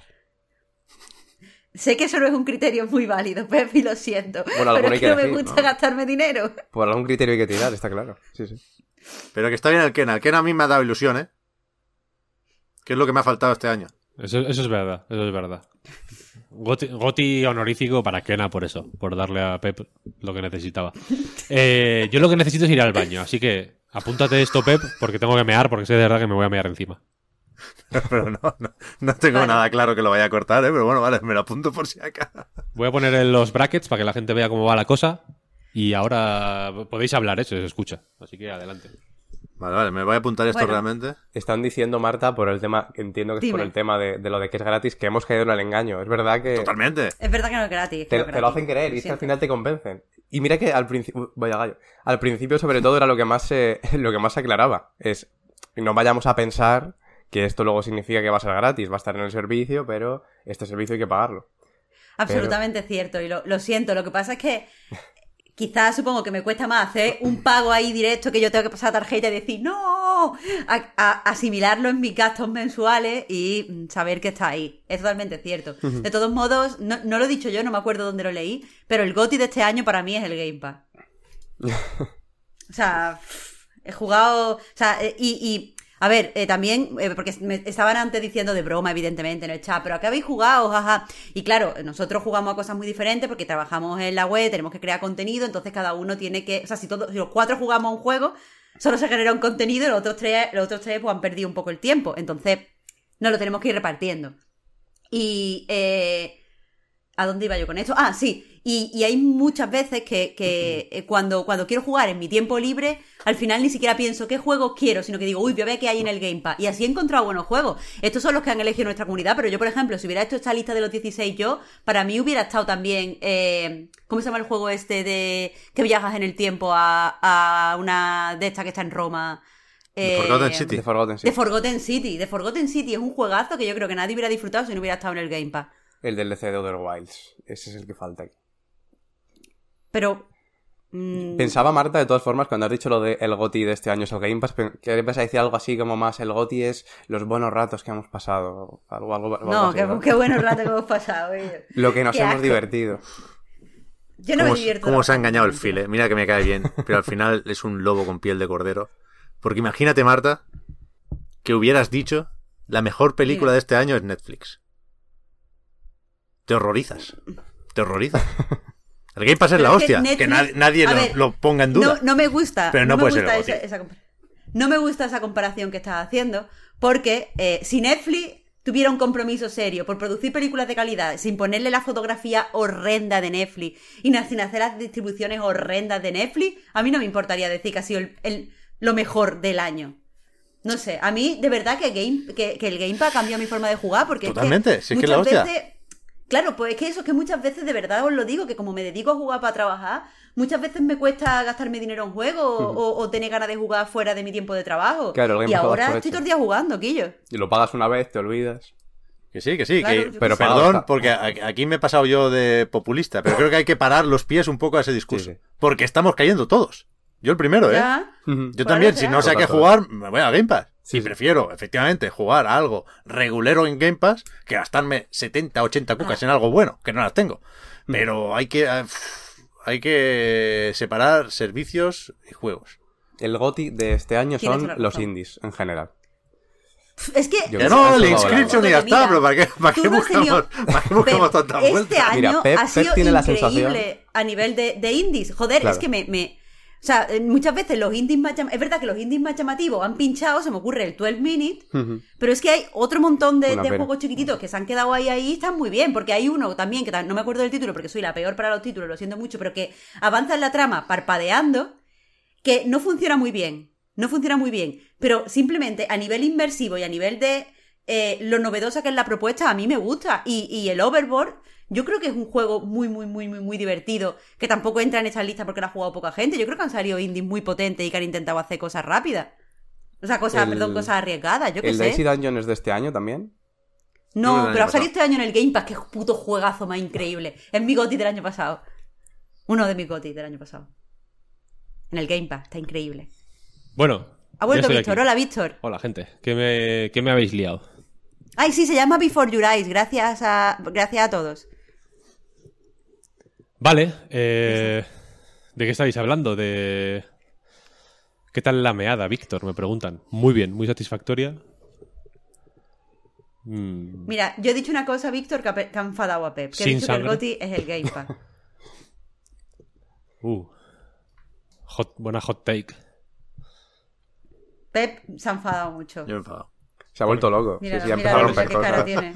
¿Cuál ha sido el, el argumento para el enfado? ¿Sobre Bueno, qué se, apoyaba ese enfado? Es como decir, ante Oscar goes to Netflix. No puede ser. A ver, es provocador. Pero es como cuando Charlie Brooker dice que el, que el mejor juego de la historia es Twitter. Es provocador, es food, food for thought. ¿Sabes? Pero que eso no significa. Y aparte, Game no Pass se puede sea decir un- que. una amenaza, ¿eh? Para la industria, al revés. El Game Pass es una oportunidad y una bendición. Pero lo que no es, es un juego, coño. Y aparte, no se puede decir que, la mejo- que el Oscar va a Netflix porque todo lo que hay en Netflix es una puta mierda. Gracias. Esa es la- esa es la- es una- hay una diferencia de grado en el. Eh, continuamos, si queréis. Hemos acabado 16 avos, sería esto, ¿no? Hostia, queda mucho, ¿eh? A lo mejor va. habría que agilizar un poco. A ver, lo bueno es que ya hemos hablado de todos los juegos.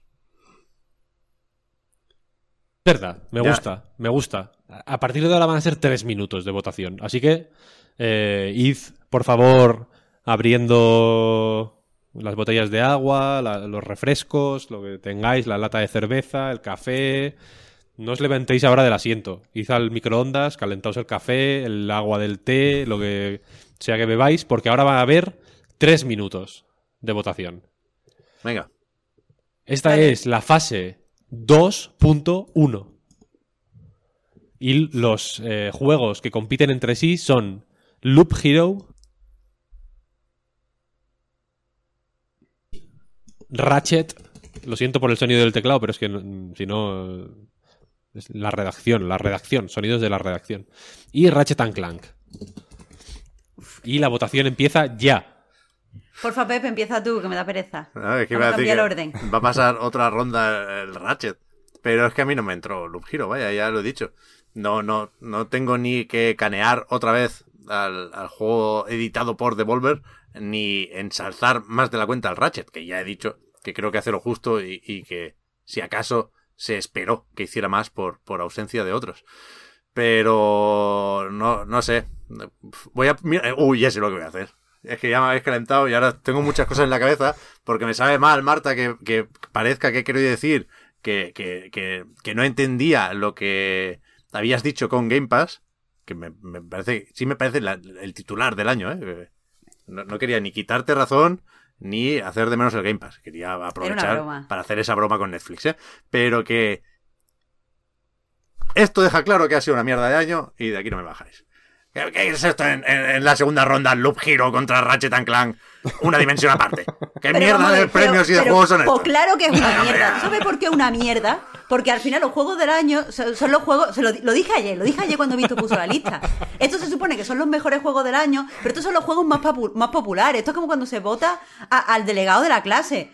Esto es como cuando se vota al delegado de la clase, que la gente lo vota por popularidad y aquí la gente está votando porque es lo que ha jugado y, porque, lo ha jugado porque es popular. El Estos no son delegado- los mejores juegos del año. Y ahora El tenemos delegado que es porque es el único que se presenta. Aquí. No, aquí porque en mi... No, no, no, mira, en mi colegio, en mi colegio no había presentación, en mi colegio la gente votaba random.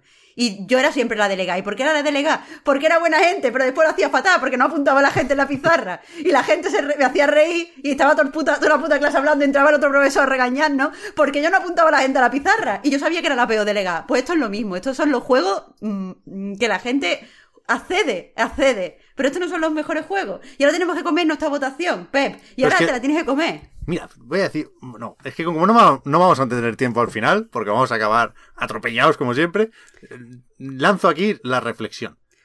Creo que estamos confundiendo lo de ser un buen año con lo de que hayan caído buenos juegos en 2021. Por supuesto, esto es una industria hipermadura, factura más que el cine y la música juntas. Entonces, no se va a parar un puto año. Eh, Si de repente un año no salen buenos juegos, no es que ese año sea malo, es que nos hemos extinguido. Entonces, un año es bueno cuando esos juegos que mueven a la gente y que saben llegar a la gente, que tú decías, Marta, que efectivamente esto no deja de ser un concurso de popularidad, porque va de ver eh, a cuánta gente ha conseguido convencer tal juego o tal otro, el año bueno es ese año en el que varios juegos consiguen llegar a la gente, ilusionar a la gente y convencer a la gente. Y este año, o no han llegado los buenos juegos a la gente, hay excepciones, por supuesto, ¿eh? no penséis que estoy pensando en ninguno en concreto. O no han sabido llegar los buenos juegos a la gente, o los juegos que han llegado a la gente, en su mayoría, o han decepcionado o han llegado porque no había otra. Pe- Pero, pero Lo de ir a la tienda con ganas, esto no ha pasado este año. Pero porque tú por eres un colectivo. Para mí un año es bueno si yo he jugado buenos juegos yo misma. Tú No, que pues necesitas sentir el calor del público, tío. No, Tú que no. tienes, tienes que ser colectivo. Los- pues si a la los- gente no le ha gustado los juegos, porque se jodan, yo qué sé. Los- que los- otra afición. No, pero los juegos salen porque, porque la rueda no puede parar de girar. Se, se, se tropieza la rueda, se ralentiza la rueda, pero no para de girar, coño. Ha ganado Loop Hero 194 a Pasamos al siguiente, ya. 174 Me parece contra Ratchet and Clank. Eh, y vamos a pasar al siguiente si queréis, ¿no? Que es mola, Inscription Pep, ¿no?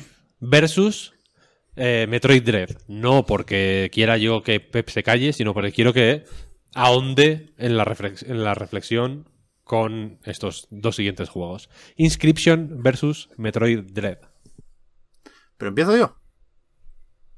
O no, que empiece Marta, vaya. No, empieza Marta, empieza Marta. Ah, pues empiezo yo. Eh, evidentemente voy a votar eh, I- iChristian. Eh, me parece que Metroid 3 es una experiencia, eh, como hemos dicho antes, muy sólida. Me parece que eh, es un juego sin duda notable, pero no creo que, que tenga la ambición que tiene Inscription. No me parece que tenga las múltiples lecturas de Inscription y al fin y al cabo yo siempre me voy a quedar con un juego en el que se combinen ambas cosas, que mi experiencia eh, jugando sea buena y que eh, me aporte más una vez haya terminado el juego. Y desgraciadamente eso no, no lo ha hecho Metroid Dread, así que para mí es Inscription. Sí, para, para mí también. Los dos me parecen impepinablemente buenos, como mínimo. Sí.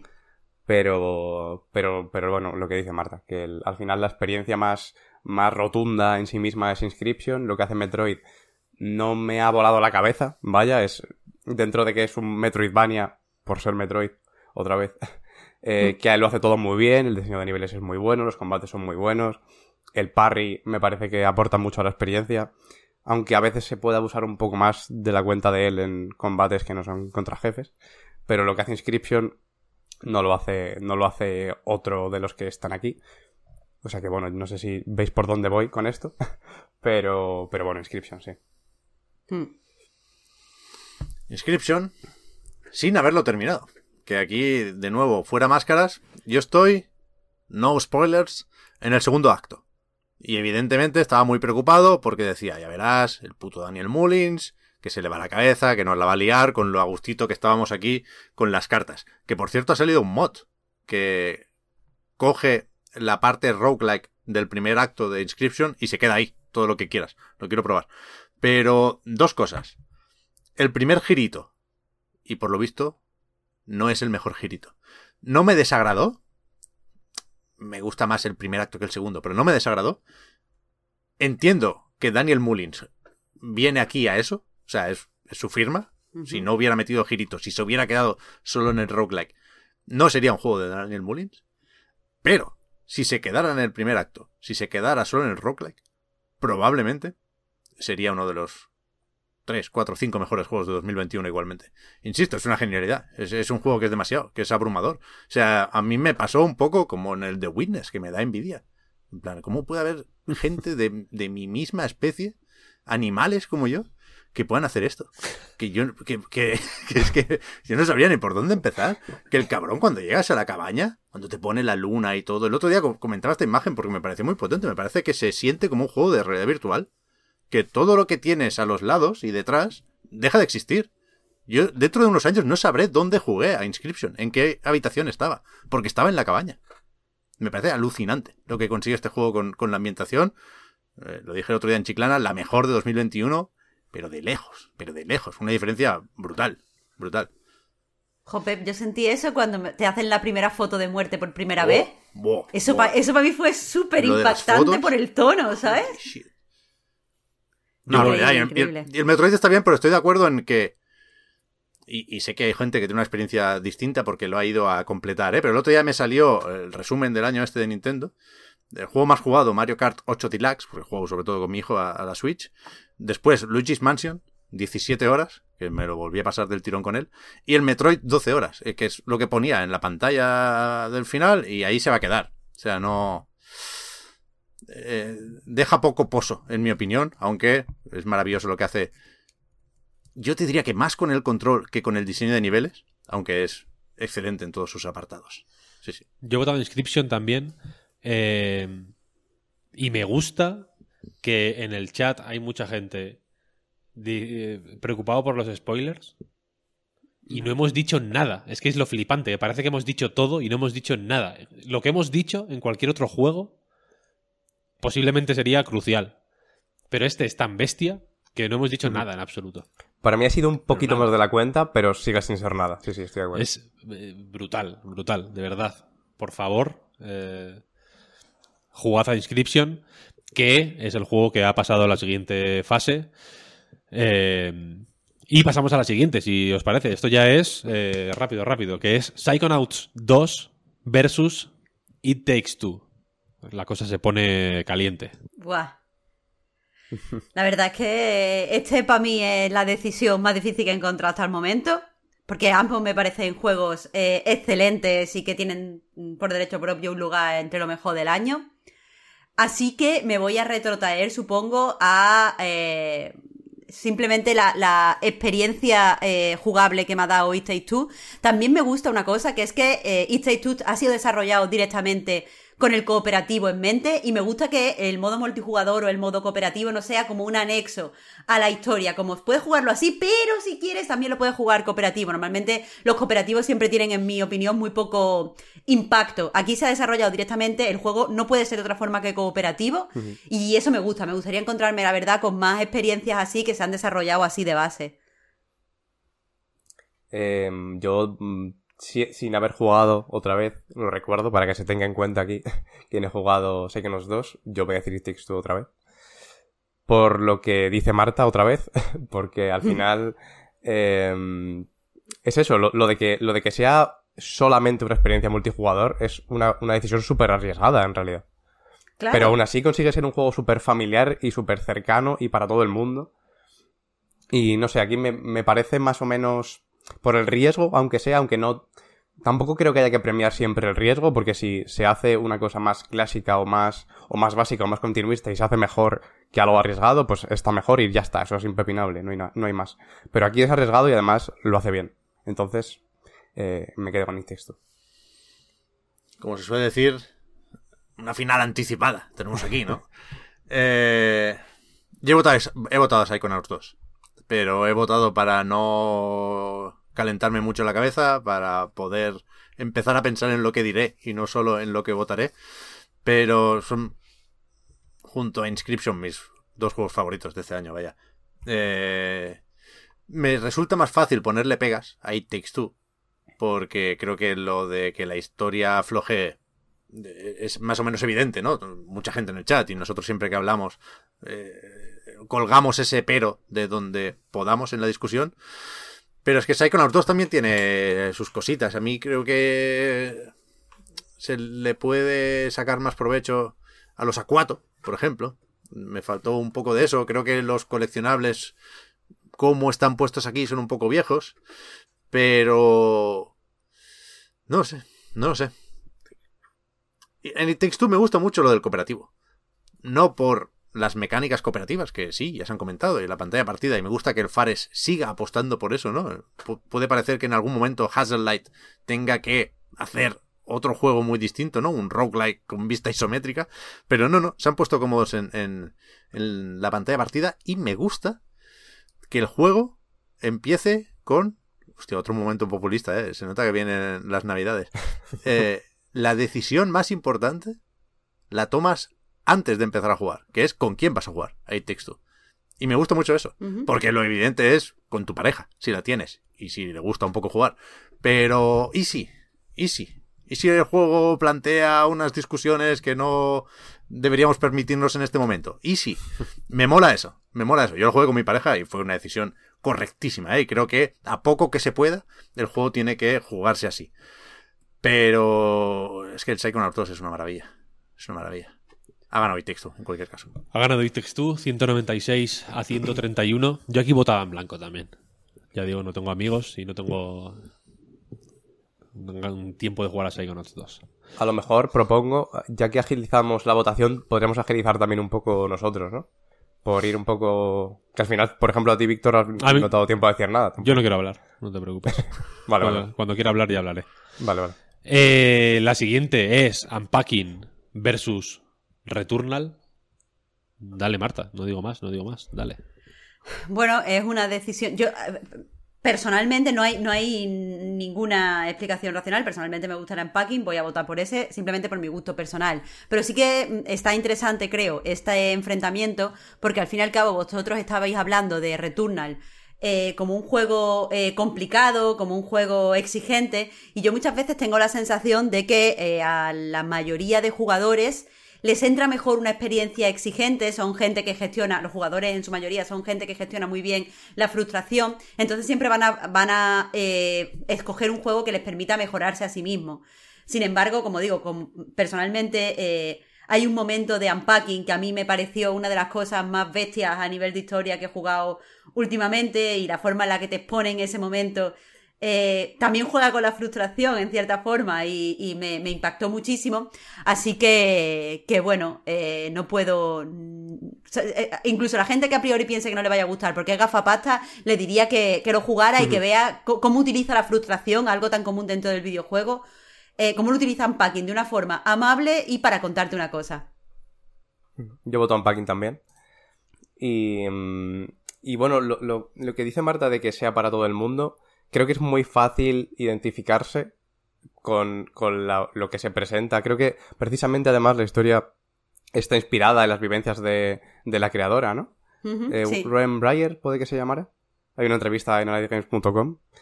Em, y, y creo que, creo que se hace muy bien y creo que es muy representativo, es muy fácil entender eh, lo que implica cada, cada paso que da en su vida.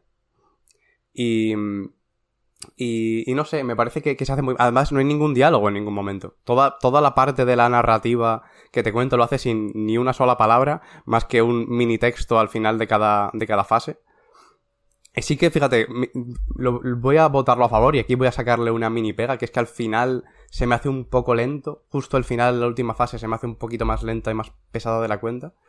Pero creo que sigue siendo bastante impepinable en Paki. Pues yo aquí ya no puedo usar lo de la batalla de demos, con lo cual tengo que votar a Returnal, porque ese sí lo he terminado. Eh, si me atrapó en su momento, no necesité parar al parche de, de las partidas guardadas o del marcharte a mitad de bucle. Y, y no dudo que me va a gustar mucho Unpacking cuando lo termine, ¿eh? pero desde luego tampoco me importa recomendar Returnal, que es un juego que lo ha tenido todo en contra. Sony ha querido que el juego lo tenga todo en contra poniéndolo a 80 pavos. Es un sinsentido total y absoluto. Es mandar el juego. Es, es un feo para este juego. Porque. ¿qué, qué prefieres? ¿Que lo juegue mucha gente o que lo juegue poca gente? Han dicho que lo juegue poca gente. O sea, puestos a ganar el mismo dinero, yo prefiero que lo jueguen cuanto menos, mejor. Y me parece una cosa alucinante, de, de, de, de tarumbas total. Pero bueno, eh, entonces creo que la- la respuesta a eso tiene que ser.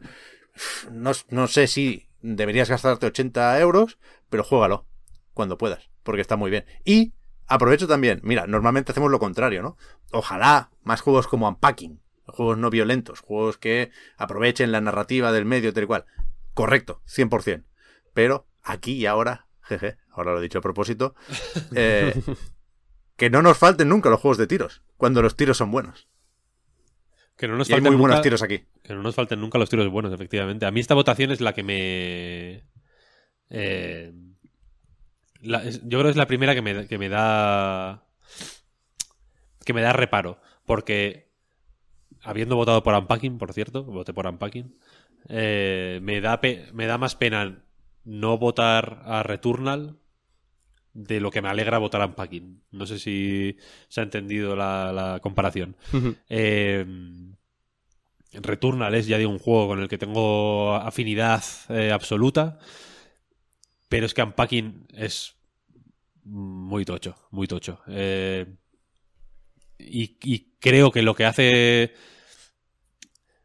Lo, que hace Returnal ya se venía haciendo. Igual estoy jugando otra vez la carta de la, originalidad mm, demasiado alegremente, ¿no? Pero lo que hacía Returnal ya viene... eh, ti- tiene una tradición, ¿no? Y Unpacking mm, creo que casi quiere inaugurar una nueva, ¿no? O, podría ser una piedra... mm, el primer ladrillo, ¿no? De, de- de otra manera de pensar en los juegos. Una manera más relajada, una manera más eh, sensible también, más eh, accesible eh, para un tipo de persona que quizá pues eh, la propuesta de Returnal se le podría hacer más cuesta arriba, ¿no? Por, por ponerlo al lado del que tiene al- precisamente al lado, ¿no? Eh, pero es que Returnal, o sea, pero es que Unpacking es de- demasiado bueno. Y lo digo habiéndome roto la camisa cuando salió Returnal el otro día en el podcast, ¿eh? que soy muy fan de, de Returnal igualmente. Así está la cosa ahora mismo. Llegamos a la fase 3 del torneo. Aprovecho Y el juego entre fases para recordar otro juego que no está aquí, que es Chicory. Uf, Perdón, puedes continuar, Chicory. Ha jugado... A ver si ahora que sale en Switch lo juega más gente. Eh, a mí me parece también bastante Y, y bueno. lo hace usando la pantalla táctil con el dedo. Mira, calla, calla. Becario. No, mentira. Yo aprovecho para recomendar G Darius HD. Mm, Para mí, mis juegos favoritos de este año, curiosamente, han sido todo remasterizaciones, versiones HD, reediciones. Me doy asco. Suena año bueno, desde luego. Suena año bueno, sí. Eh, la cosa está. Lo la cosa está así. Las siguientes dos votaciones Estoy van en a mi ser. salsa con esto, Marta, perdón. Es que- Las siguientes dos, dos votaciones van a ser Loop Hero contra Inscription y, por otro lado, It Takes Two contra Unpacking. Y la siguiente será la final. Así que si queréis vamos a empezar con Loop Hero contra Inscription. Hasta aquí, mira, qué buena metáfora. Hasta aquí ha llegado la broma del Loop Hero. Eh, a ver, es que eh, creo que Loop Hero, en mi opinión, ha durado más de lo que habría durado si yo hubiera hecho la lista. Eh, felicitaciones, la- has tenido la suerte a su favor. Eh, pero me quito la careta. Inscri- Inscription es mi goti de este año. Así que no, no, no lo voy a vender más. Es que es mi goti de este año. Da igual quién se le ponga por delante. Yo voto Inscription también.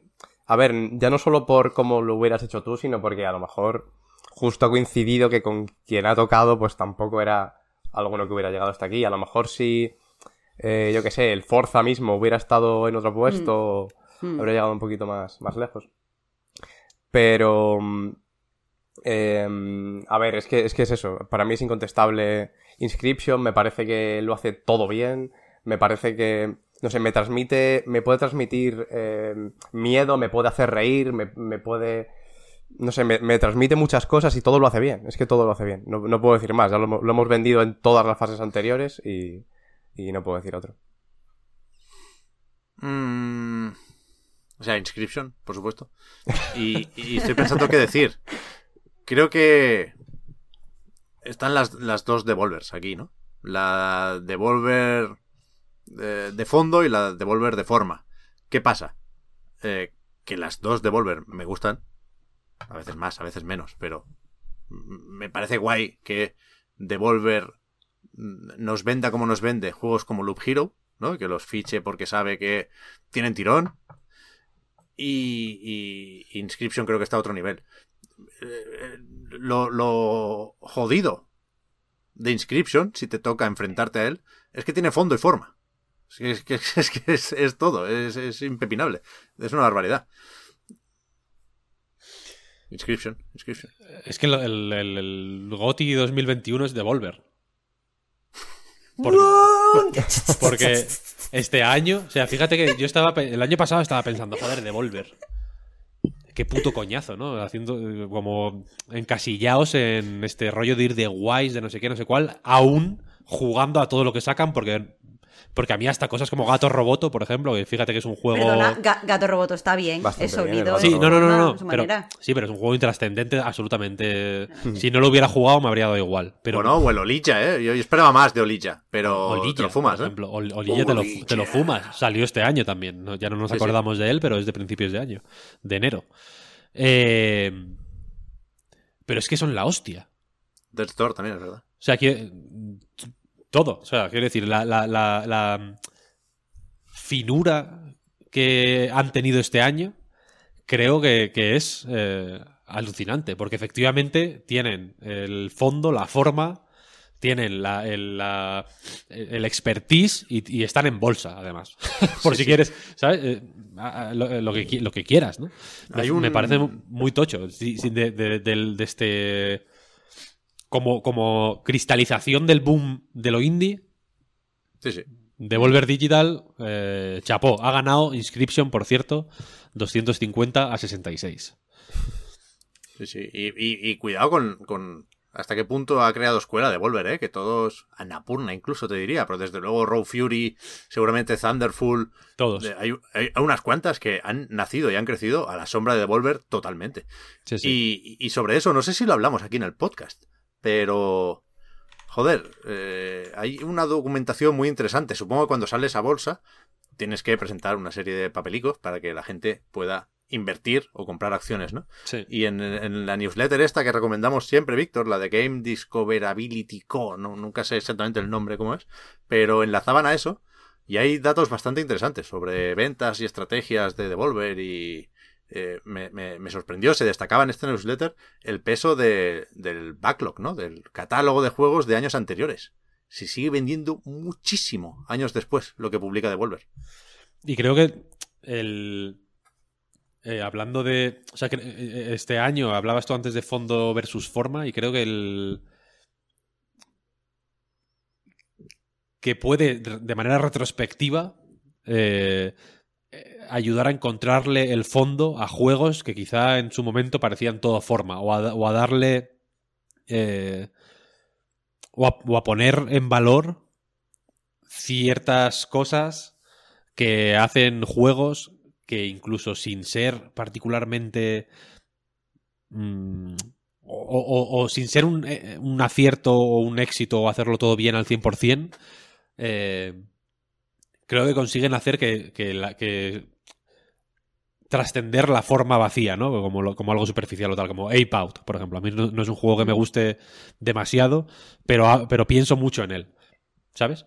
Y, y escucho en su cabeza la música y me gusta escuchar hablar de él y me gusta leer sobre él. Es un juego que, que como casi todo lo de Devolver, que recordemos que se estrenaron con Hotline Miami, nada más y nada menos. O sea que no es una. No es un inicio poco potente, ¿sabes? Eh, no sé ni lo que estaba diciendo. Creo que, que- que la. Que, que han sabido eh, tener una coherencia muy, muy bestia desde el inicio hasta ahora. Jue- Boomerang X, por ejemplo. Es un juego que, que no. Posiblemente nadie está pensando en, en Boomerang X ahora mismo. Posiblemente casi nadie lo, ju- lo jugó. Si, si no lo jugasteis, igual da igual también, ¿no? No es un juego que te cambie la vida, pero es un. Dentro de los juegos que no te cambian la vida, ojalá fueran todos así. De- déjame que te diga, ¿sabes? Y, y- y- jo- y hablando del peso del, cata- del catálogo anterior en la estrategia actual de Devolver, joder, es que Hotline Miami mm, de- en la Switch, que en, en Play y en Xbox no sé exactamente cómo va, pero en Switch que te puedes ver los, los juegos más vendidos, ¿no? Cuando, cuando hay ofertas y demás, Hotline Miami está siempre ahí.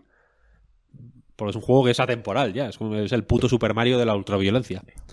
Es increíble, es increíble, muy, muy tocho, muy tocho.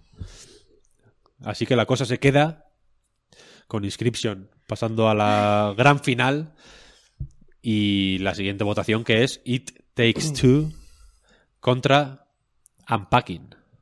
Vamos allá. Eh, no sé qué votar aquí, porque sé que lo justifique como le justifique a alguien le va a hacer daño. Yo me voy a hacer daño a la primera.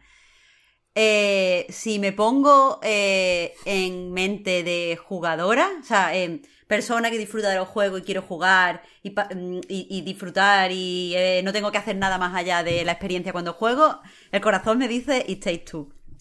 Pero si me pongo mi traje de persona que se dedica a hablar de juego y que se dedica a pensar a los juegos, o sea, en juegos, es obligatorio que se lo dé a Unpacking. Porque eh, al fin y al cabo, más allá de lo que decía Víctor de está demostrando que puede hacer otra cosa de otra forma y tranquilas y tal, eh, no eh, te- te- tenemos que recordar que la industria, yo creo que de una forma eh, masiva o de una forma mm, de- popular, piensa que tiene que acercarse al cine para poder contar historias de forma que lleguen al gran público y cuanto más se parezca al cine, más peliculita sea todo, más gente eh, conecta con la historia y creo que Unpacking da en cierta forma un golpe en la mesa y dice no, podemos contar historia con solo nuestras herramientas y que sean muchísimo más, eh, o sea, y que, y que en, en el contexto del juego sean aún más, eh, eh, o sea, tengan un impacto mayor que si usáramos cualquier eh, cosa, cualquier herramienta que viene del cine. Y eso en el, eh, dentro de la propia industria me parece súper valioso. Así que ahora mismo me acabo de, mm, convencer a mí misma de votar Unpacking, así que voy a votar Unpacking. No te hace falta convencerte, ¿no? Yo creo. No, he sufrido, ¿eh? O sea, como, como jugadora, eh, yo me lo he pasado mejor jugando a It Takes Two.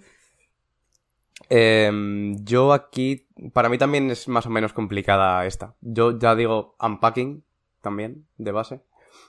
Y, y, mm, y me, me- me fastidiaría, y de hecho lo estaba pensando, ¿no? Decir como me sabe mal, tener que decir esto, pero mira, no me sabe mal. Es el que más me ha gustado, es lo que hay. Me ha gustado más unpacking y me parece que dentro de, y volviendo al tema de la innovación, de la originalidad, de lo que aporta, de aprovechar el medio, creo que los dos lo hacen, cada uno a su manera, pero lo hace, lo hace mejor Unpacking, lo hace de una forma mucho más particular, lo hace aprovechando todo lo que puede aprovechar, o por lo menos, como decía Víctor, sentando las bases para que esto se pueda hacer mejor en el futuro. Y Takes Two es una experiencia muy chula, es narrativa, es, es, em, es más para todo el mundo y es cooperativa eh, aprovechando el solo ser cooperativa porque es una posibilidad que da, pero, pero me parece que no, no lo hace como lo hace un packing, el aprovechar el medio ni muchísimo menos.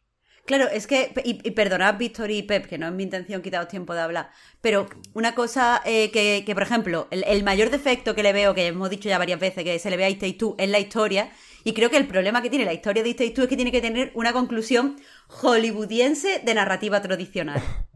Y crees que no, o sea, eh, eh, termina como termina en Packing, no intenta ir a, a, lo hollywoodiense, a lo peliculero. Y, y creo que, que, eso, que, que si eh, It Takes Two hubiera arriesgado de la forma que, que arriesga Unpacking y hubiera decidido, a, con todas las consecuencias, es simplemente un videojuego y sin tomar nada del cine, quizá nos hubiera eh, incluso impactado más. Eh, sí, una cosa, perdón, que lo han dicho por el chat, que, que ser, he dicho que el cooperativo era una opción, no era una opción. O sea, que me refería precisamente a que era una, o sea, era una opción para ellos el implementarlo así, para Fares, vaya.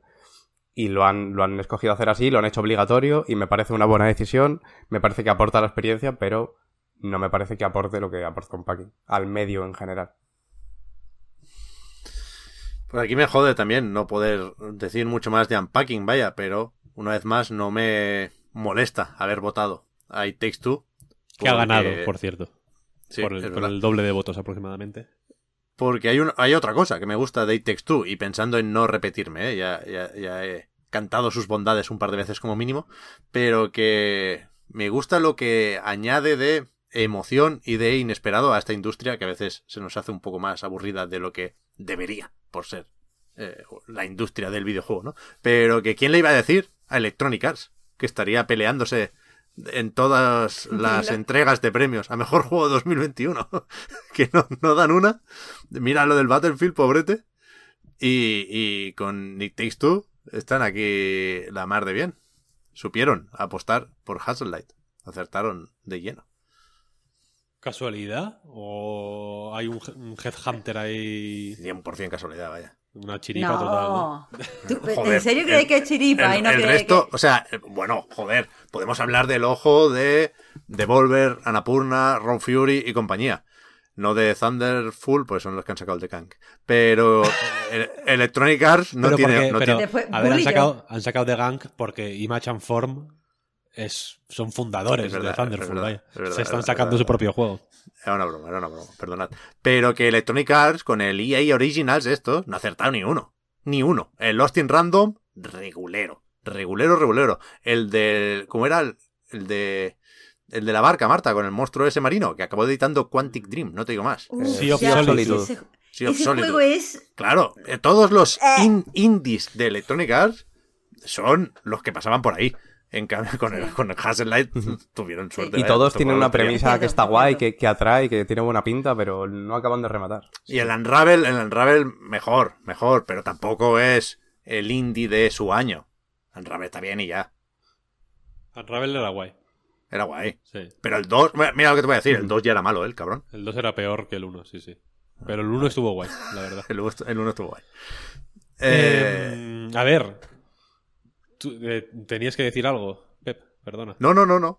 Ya está. Nada, yo, yo había votado a Unpacking. Lo siento. Ya digo, no tengo amigos, no tengo nada más que decir. Yo solo sé mudarme. La situación está como sigue. Eh, la gran final. Inscription. Desarrollado por Daniel Mullins. Publicado por Devolver Digital. Disponible en PC. Versus It Takes Two. Desarrollado por Hassellight. Publicado por Electronic Arts a través de su sello EA Originals. Sí, creo que sí. Yo he dudado entre Partners, pero Partners es el otro, es con estudios grandes, ¿no? Eh, disponible en PC, PlayStation 4 and Xbox One. Antes de empezar la votación, si os parece, ¿qué tal si decimos... Yo quiero decir tres juegos que para mí son de los más interesantes del año. No voy a decir que sean mejores o peores que otros, pero sí creo que merecen ser jugados y que deberían ustedes que nos están escuchando jugarlos en algún momento si, si, si os sale de los- apuntar los huevos. ¿Qué os parece? ¿Vosotros tenéis alguno que decir? ¿O, o voy a ser yo el- imagina. Vale.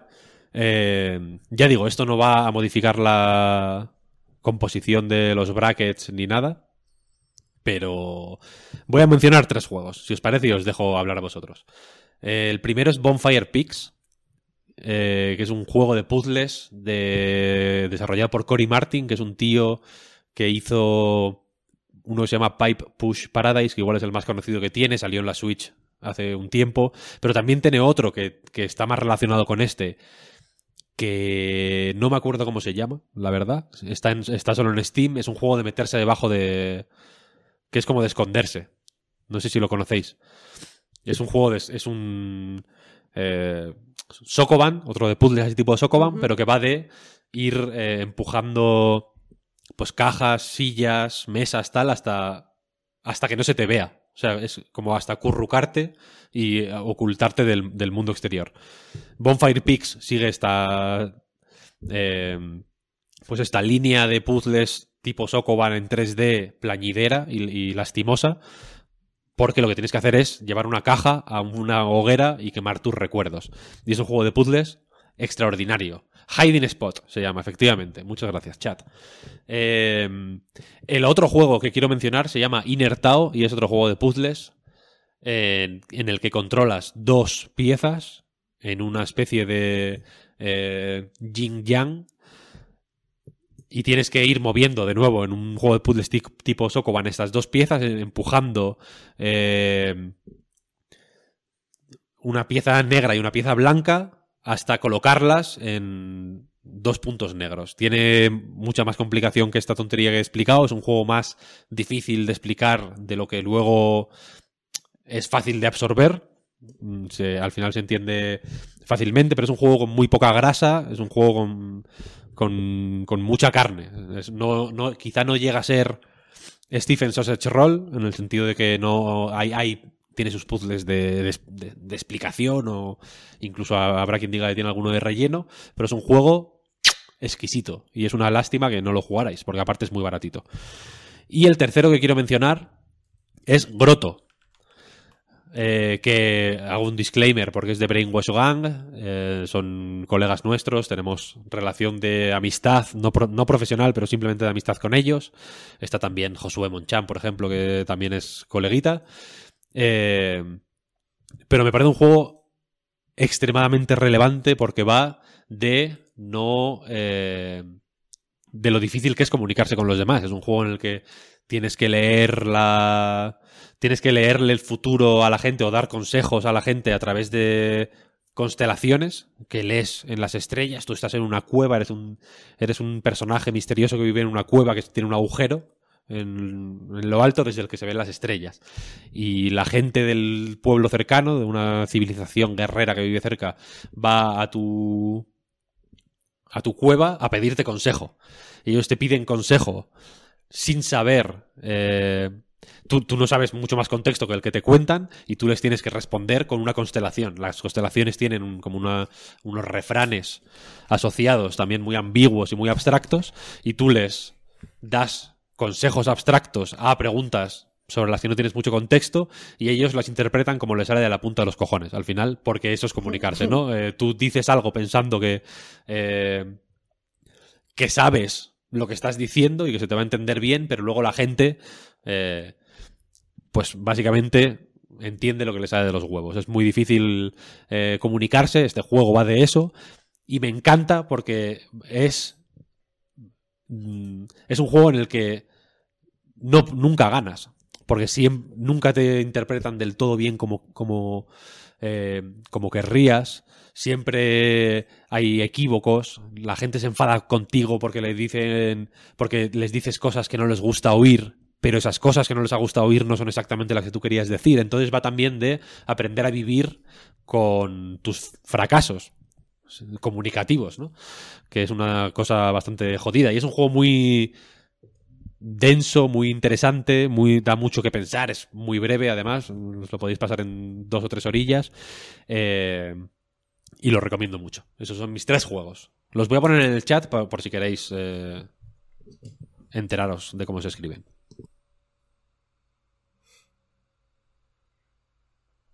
Vosotros, ¿Quién le toca? ¿Quién le toca? Ah, pues yo- Estamos pues todos mirando el móvil a ver si colamos alguno más. Yo, yo tengo uno solo, pero con esto tiro.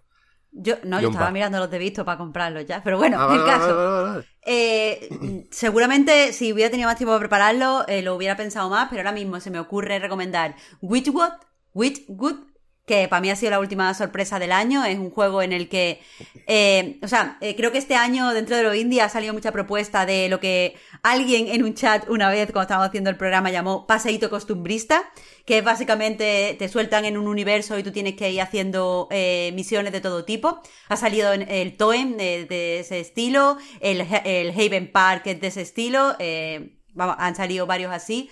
Pero a mí me ha gustado mucho el Witchwood porque me ha parecido el menos eh, ñoño. Yo a tope siempre con la ñoñería. Pero quieras que no, eh, aquí eres una bruja que no sabes exactamente de qué palo va, no es mala, pero tampoco parece buenísima. Eh, tienes que capturar el alma de ciertos eh, seres para dárselo al diablo, que quieras que no está guay. Eh, y me parece además que está muy bien diseñado de forma que eh, siempre tengas cosas que hacer en todo momento, pero no, no sea todo demasiado reiterativo, no tengas que eh, perder muchísimo tiempo recopilando a lo mejor porque hay mucho crafteo, pues no tengas que irte todo demasiado, perder demasiado tiempo recopilando materias primas. Eh, aparte me parece que el inventario está tan, tan, tan, tan bien diseñado que es un gustazo. eh, hacer eh, fabricar cosas así que no sé me, me ha parecido una muy buena sorpresa final eh, también tuve muy buenas sensaciones con The Artful Escape. Entiendo que no es un juego para todo el mundo, pero a mí me gustan los juegos eh, en los que, o sea, que me, me, me gusta eh, estos desarrolladores que quieren crear un juego y que la experiencia de jugar sea como escuchar un disco. El que te puedas sentar con los cascos puestos y te dure lo que te dure un, disco bueno y, el juego esté reaccionando a lo que tú estás jugando. No es el mejor mm, juego del mundo, pero la verdad lo recuerdo con muchísimo cariño eh, y, y recuerdo eh, eh, eso, recuerdo su potencia. Y quieras que no, muchas veces hay juegos que se me desinflan y, y este es un juego que va potente todo el rato. Y por último, eh, lo he dicho antes, de Forgotten City. eh, aparte de porque renuncia, es un juego serio y adulto, pero que no, es, no tiene por qué ser violento, ni explícito, ni nada, no tiene que ir ahí, sino porque simplemente me, me, eh, me propició que me interesara por ciertas cosas dentro de, de la filosofía. Yo leo demasiado poco filosofía, eh, tengo muchas carencias la verdad, eh, en ese campo y bueno, me, me, interesó leer varias cosas a raíz de jugar y eso, que te estimulen de esa forma, creo que siempre es interesante. A mí me gusta cuando consumo cultura y me lleva a consumir más cultura, así que por si alguien lo quiere, además está en el Game Pass. Esas serían mis tres recomendaciones. Eh, bueno, yo eh, voy a recomendar dos jueguillos. Uno es el Unsighted. No sé si. No, sé, no sé exactamente ni siquiera si se pronuncia así. Entiendo que o eso o no muy lejano. Lo escribo por el chat. Ah, lo pero yo también en el chat, por si acaso. No, los ha escrito Víctor, los tuyos. Ah, gracias, los, Víctor. Los voy a ir poniendo, los voy a ir poniendo todos. Lo tenía, lo tenía preparado. Lo comentamos en un reload al final, pero bueno, no había mucho tiempo, había muchos ese día y, y por recordarlo, vaya, que tampoco... No voy a decir mucho más que lo que se dijo ese día, pero pero está bien recordarlo. Es un. Um, es un juego a cyberpunk en pixel art muy chulo. El, el, arte, quiero decir, me parece, me parece muy bonito. Y tiene en los propios menús, tiene, tiene algunos planos a los personajes que son bastante, bastante imponentes, a pesar de ser eh, pixel art. Y bueno, es una aventura clásica que que aunque sea desde perspectiva vertical, se desarrolla básicamente como un Metroidvania, en el sentido de que tú tienes que ir a recoger ciertos artefactos por partes de, del mapa que están repartidos y pues al principio solo puedes acceder a los que puedes acceder en función a las habilidades que tienes y a, los, a las herramientas que tienes. Eh, aún así, el juego yo creo que permite bastante saltártelo si sabes cómo hacerlo, que es una cosa que, muy Nintendo en ese sentido, muy plataformas de Nintendo que me parece muy, muy chula que, el propio juego te lo permita, si eres capaz de, de, apañártelas. Y el combate es un poco más tipo Souls, en realidad, pero solo hay un, un botón de ataque, diría, y permite combinar muy bien y, el, el, disparo y el, ¿no? el ataque a sí, distancia. tiene, botón de... Sí, cuerpo que, que, en realidad el ataque a distancia puede utilizarse también para habilidades de estas que te permiten avanzar, no necesariamente todas son de ataque. Y está muy bien cómo puedes combinar cada tipo de arma con, por ejemplo, los chips que te puedes poner. Rollo Nier Automata, tienes un máximo de, de huecos libres y cada chip que tienes, pues, pues ocupa un espacio en función de lo que te aporta. Y puedes combinarlos de, de formas que, que, que, te permitan jugar y, y combatir de formas súper distintas. Y dentro de que tampoco es un juego súper rotundo, sí me parece ligero en el buen sentido. Y creo que, que, es una experiencia chula. Y el otro es, eh, otra vez, ya que, mm, ya que no está por aquí, el DLC de Other, de Wilds. Me parece que, bueno, Echoes of the Eye se llama. No sé si ahora lo puede dejar eh, Víctor escrito, si no lo dejo yo luego. Eh, básicamente porque es más Other Wilds y el Other Wilds yo creo que se reivindica poco, que a lo mejor me podéis decir, bueno, se ha hablado bastante de él, siempre es poco, porque Other Wilds es lo mejor que le ha pasado a la industria, básicamente. y, y, y, bueno, pues básicamente engloba un poquito todo lo que tiene el juego base en una zona nueva, en el sentido de que puedes eh, utilizar sus, sus herramientas, sus sistemas en su mundo que, que te permiten a su vez pues eh, atravesar sus obstáculos y descubrir nuevos misterios, que por supuesto aquí también hay mucho misterio y me gusta mucho que parte de esos misterios estén en la propia forma de entrar al DLC. Lo que es abrir la zona nueva lo haces también a través de descubrir un, secreto que, que, hay en una torre de radio en el, en el primer planeta.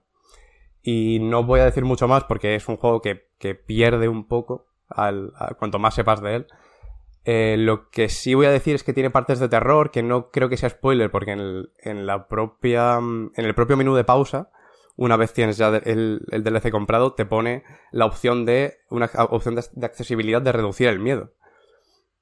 A mí no me parece que sea para tanto el miedo que da, pero entiendo que, que a lo mejor si la experiencia sobrecogedora, que ya es sobrecogedora de por sí en el, en el juego base, y me parece que está muy bien que, que lo sea. Yo voy con, con el. Con, con, escalofríos por el juego, incluso por el juego base. Cada vez que, que exploro una cosa nueva, me, me pierdo en un, en un, planeta, yo, yo estoy pasándolo mal por, por, lo que te transmite el juego de sensación de estar perdido.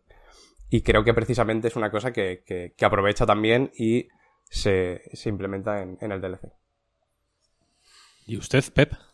A mí se me ocurre solo, o, o, o se me ocurre antes que ningún otro, un nombre que no hemos mencionado aquí, que es el de Guilty Gear Strife. Uh. Que creo que con este pasa algo que lleva muchos años pasando, yo lo he dicho muchas veces. Creo que con la lucha se tocó techo muy deprisa. Creo que es se pueden hacer cosas distintas a Street Fighter 3 Third Strike, pero no se pueden hacer cosas mejores. Entonces, se, se da por hecho la excelencia con los juegos de lucha y, y, es jodido que esto sea así, ¿no? Con, con lo de Forza Horizon 5 en los Game Awards abrió un poco el debate de, ¿y por qué no puede ganar un juego de coches el juego A? O sea, el premio A, perdón, mejor juego del año. Lo veo y subo. ¿Por qué no puedo ganar un juego de lucha? No, no se me ocurren muchos juegos mejores este año que Guilty Gear Strive. No se me ocurren muchos juegos más rotundos, muchos juegos más difíciles de mejorar. Y, evidentemente es una cuestión de popularidad, ¿eh? evidentemente. Pero que, que es, es increíble, es la hostia. A, mí no me, se ha hablado mucho de la accesibilidad, de que hay mucho tutorial y es un buen juego para entrar en un género como este. A mí no me parece suficiente el esfuerzo que hace Guilty Gear Strive. No me parece un juego accesible en absoluto, por mucho que cambien cuatro mecánicas de la defensa y que los combos sean más cortos. No es accesible. Hay que hacer algo más ahí, pero si, si entras, eh, es, es un juego casi, casi, casi perfecto, ¿no? Por, por sensación, por, o sea, sensaciones al jugar, quiero decir, en el control, por presentación, por supuesto, visualmente es, es una animalada, por la personalidad de los luchadores y las luchadoras que hay ahí. Y, y, yo sí creo, y de nuevo las japonesadas, ¿no? A mí la parte de la visual novel me dice poco. Hay mucho trabajo ahí que yo creo que estaría mejor invertido en otros sitios. Pero lo de Arc System estos últimos años Es de locos, es, ¿eh? es una barbaridad. No tiene sentido. Es una barbaridad. No tiene sentido. Voy a comprarme Guilty Gear Strive. Te lo digo. Porque me apetece. Y voy a pegar la lista de juegos añadiendo uno más. Que es Tender. Se me... ¡Ah, joder! No, yo, yo pensaba que era de 2020. Lo pedía la gente, lo pedía la Fíjate, gente. fíjate Ah. lo que te digo, Marta. Lo he visto com- comentado aquí en el chat y he dicho, coño, es verdad que es de 2021. Eh, y es la leche. Ahí tenéis las recomendaciones, súper mal separadas. Pero bueno, que sea encontrar las, las separaciones que sea un juego también en sí mismo. Y si os parece, eh, vamos a la gran, gran, gran final. Voy a mencionar Moondown, por cierto, que es un juego que empecé y no terminé y que me dio buenas vibraciones también. Hay muchos juegos en 2021, Pepsi, ha sido la hostia este año. Si están diciendo en el chat, Hijo Chicori, que yo no lo he dicho porque Chicori. pensaba que lo iba a decir Oscar. Oscar, yo pensaba que el Chicori lo iba a decir tú. Pero se ha mencionado antes como poco. Bueno, Sí, sí, bueno. El nombre de chico eres salido. Yo, de hecho, yo pensaba que lo ibas a decir tú también. La verdad. Es que al final qué amables somos. No More Heroes 3 no es un GOTI. Parecía que sí. O sea, no es un GOTI ni nada parecido. Está en las antípodas. Y por eso es el gran ganador del año, posiblemente. Hay que jugarlo, ¿eh? El No Hay que jugarlo, es imprescindible. Pero, pero se pasa mucho de frenada, Víctor. Absolutamente imprescindible. Claro que Se se pasa de frenada, coño. mucho, Ve- mucho, Mira, mucho, antes de, antes de la gran final, Pep, vamos a celebrar los juegos que se pasan de frenada. Y que sí, que sí, que sí. Y que mean fuera del tiesto. Y que, Que sí. y que se vuelven locos, tío. No seamos conservadores, tío. Dejémosle sí, eso para pa, pa sí. otra gente, para IGN. Sí. O para o pa 3D juegos, tío. Nosotros vamos a, a lo loco, tío, a lo loco. Resident Evil Village, una mujer de 2 metros Goti, 90. Goti. No More Heroes 3. Minijuego de reparar un váter con el. Goti. Matar a un. Hacerle un suplex a un cocodrilo. Goti. ¿Sabes lo que quiero decir? Vamos. Ligar con aliens. Goti. Mira, si hubiera ¿Sabes? sido lo mitad de mamarracho, o sea, si, si el juego del Sueri hubiera sido lo mitad de mamarracho, que es cualquiera de estos dos, Goti también. Si el problema es que hay que Goti, ser más Goti. mamarracho, no que- menos mamarracho. Viva la mamarrachada. Con esto en mente, vamos a pasar a la siguiente fase, que ya es la última, la gran final. Inscription. No voy a repetir la- todo lo de antes. Contra Takes Two. Por ser la última fase, voy a poner 10 minutos. Que dice loco. Así Vale. que. Así que. Será mejor que afiléis las lenguas y los cerebros. Porque quiero que habléis. Quiero que Vale. habléis. Quiero que os, quit- que os quitéis la- el coletero y os desmelenéis. ¿Vale? Vamos allá. Correcto. A ver, eh, creo que debe ganar Eric Christian eh, porque eh, creo que, como he dicho al principio, es la obra más redonda que va a ser Daniel Mullens en el que y lleva arrastrando, en el que lleva arrastrando, perdón, es la, eso, es la obra más importante que va a hacer. Eh, creo que, que, no puede seguir explorando los temas que le interesan más allá de lo que hace en Inscription. Aquí él cierra una etapa como, como creador y en realidad no sabemos si la que vaya a abrir ahora es igual de interesante. Espero que sí, pero no lo podemos saber. Creo que es uno de estos juegos en el que dentro de unos años vamos a mirar atrás y vamos a usarlo para analizar otros juegos. Eso mm, pasa bastante con, con ciertos indies. Se me. Eh, no sé, eh, eh, creo que, que, eso, que de repente hay un juego que, oye, esto que hizo ha influido tanto a otros desarrolladores que está aquí, aquí, aquí, aquí, aquí. Y creo que dentro de 3, 4, 5 años veremos la, la influencia de, de Inscription. Eh, es un juego tan pequeño y es tan extraño que alguien lo considere un juego tan, así tan...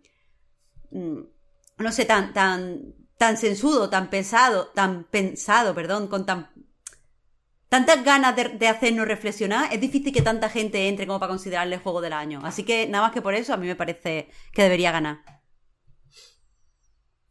Em, yo también digo Inscription. es mi goti de, claramente, de 2021. O sea, puede parecer que esta decisión, o sea, que, la final está más apretada, a lo mejor para muchos lo está, porque al final no deja de ser subjetivo esto, pero para mí no hay color con, con Inscription. Lo que pasa es que, bueno, todo lo que podía decir lo he ido, lo he ido diciendo ya en, en las anteriores. En las anteriores. En los anteriores enfrentamientos. Pero bueno, no sé, lo que. Lo que dice Marta, en cualquier caso, de. De que. De que se va a utilizar en el futuro para. Eh, como, como ejemplo, ¿no? Como base.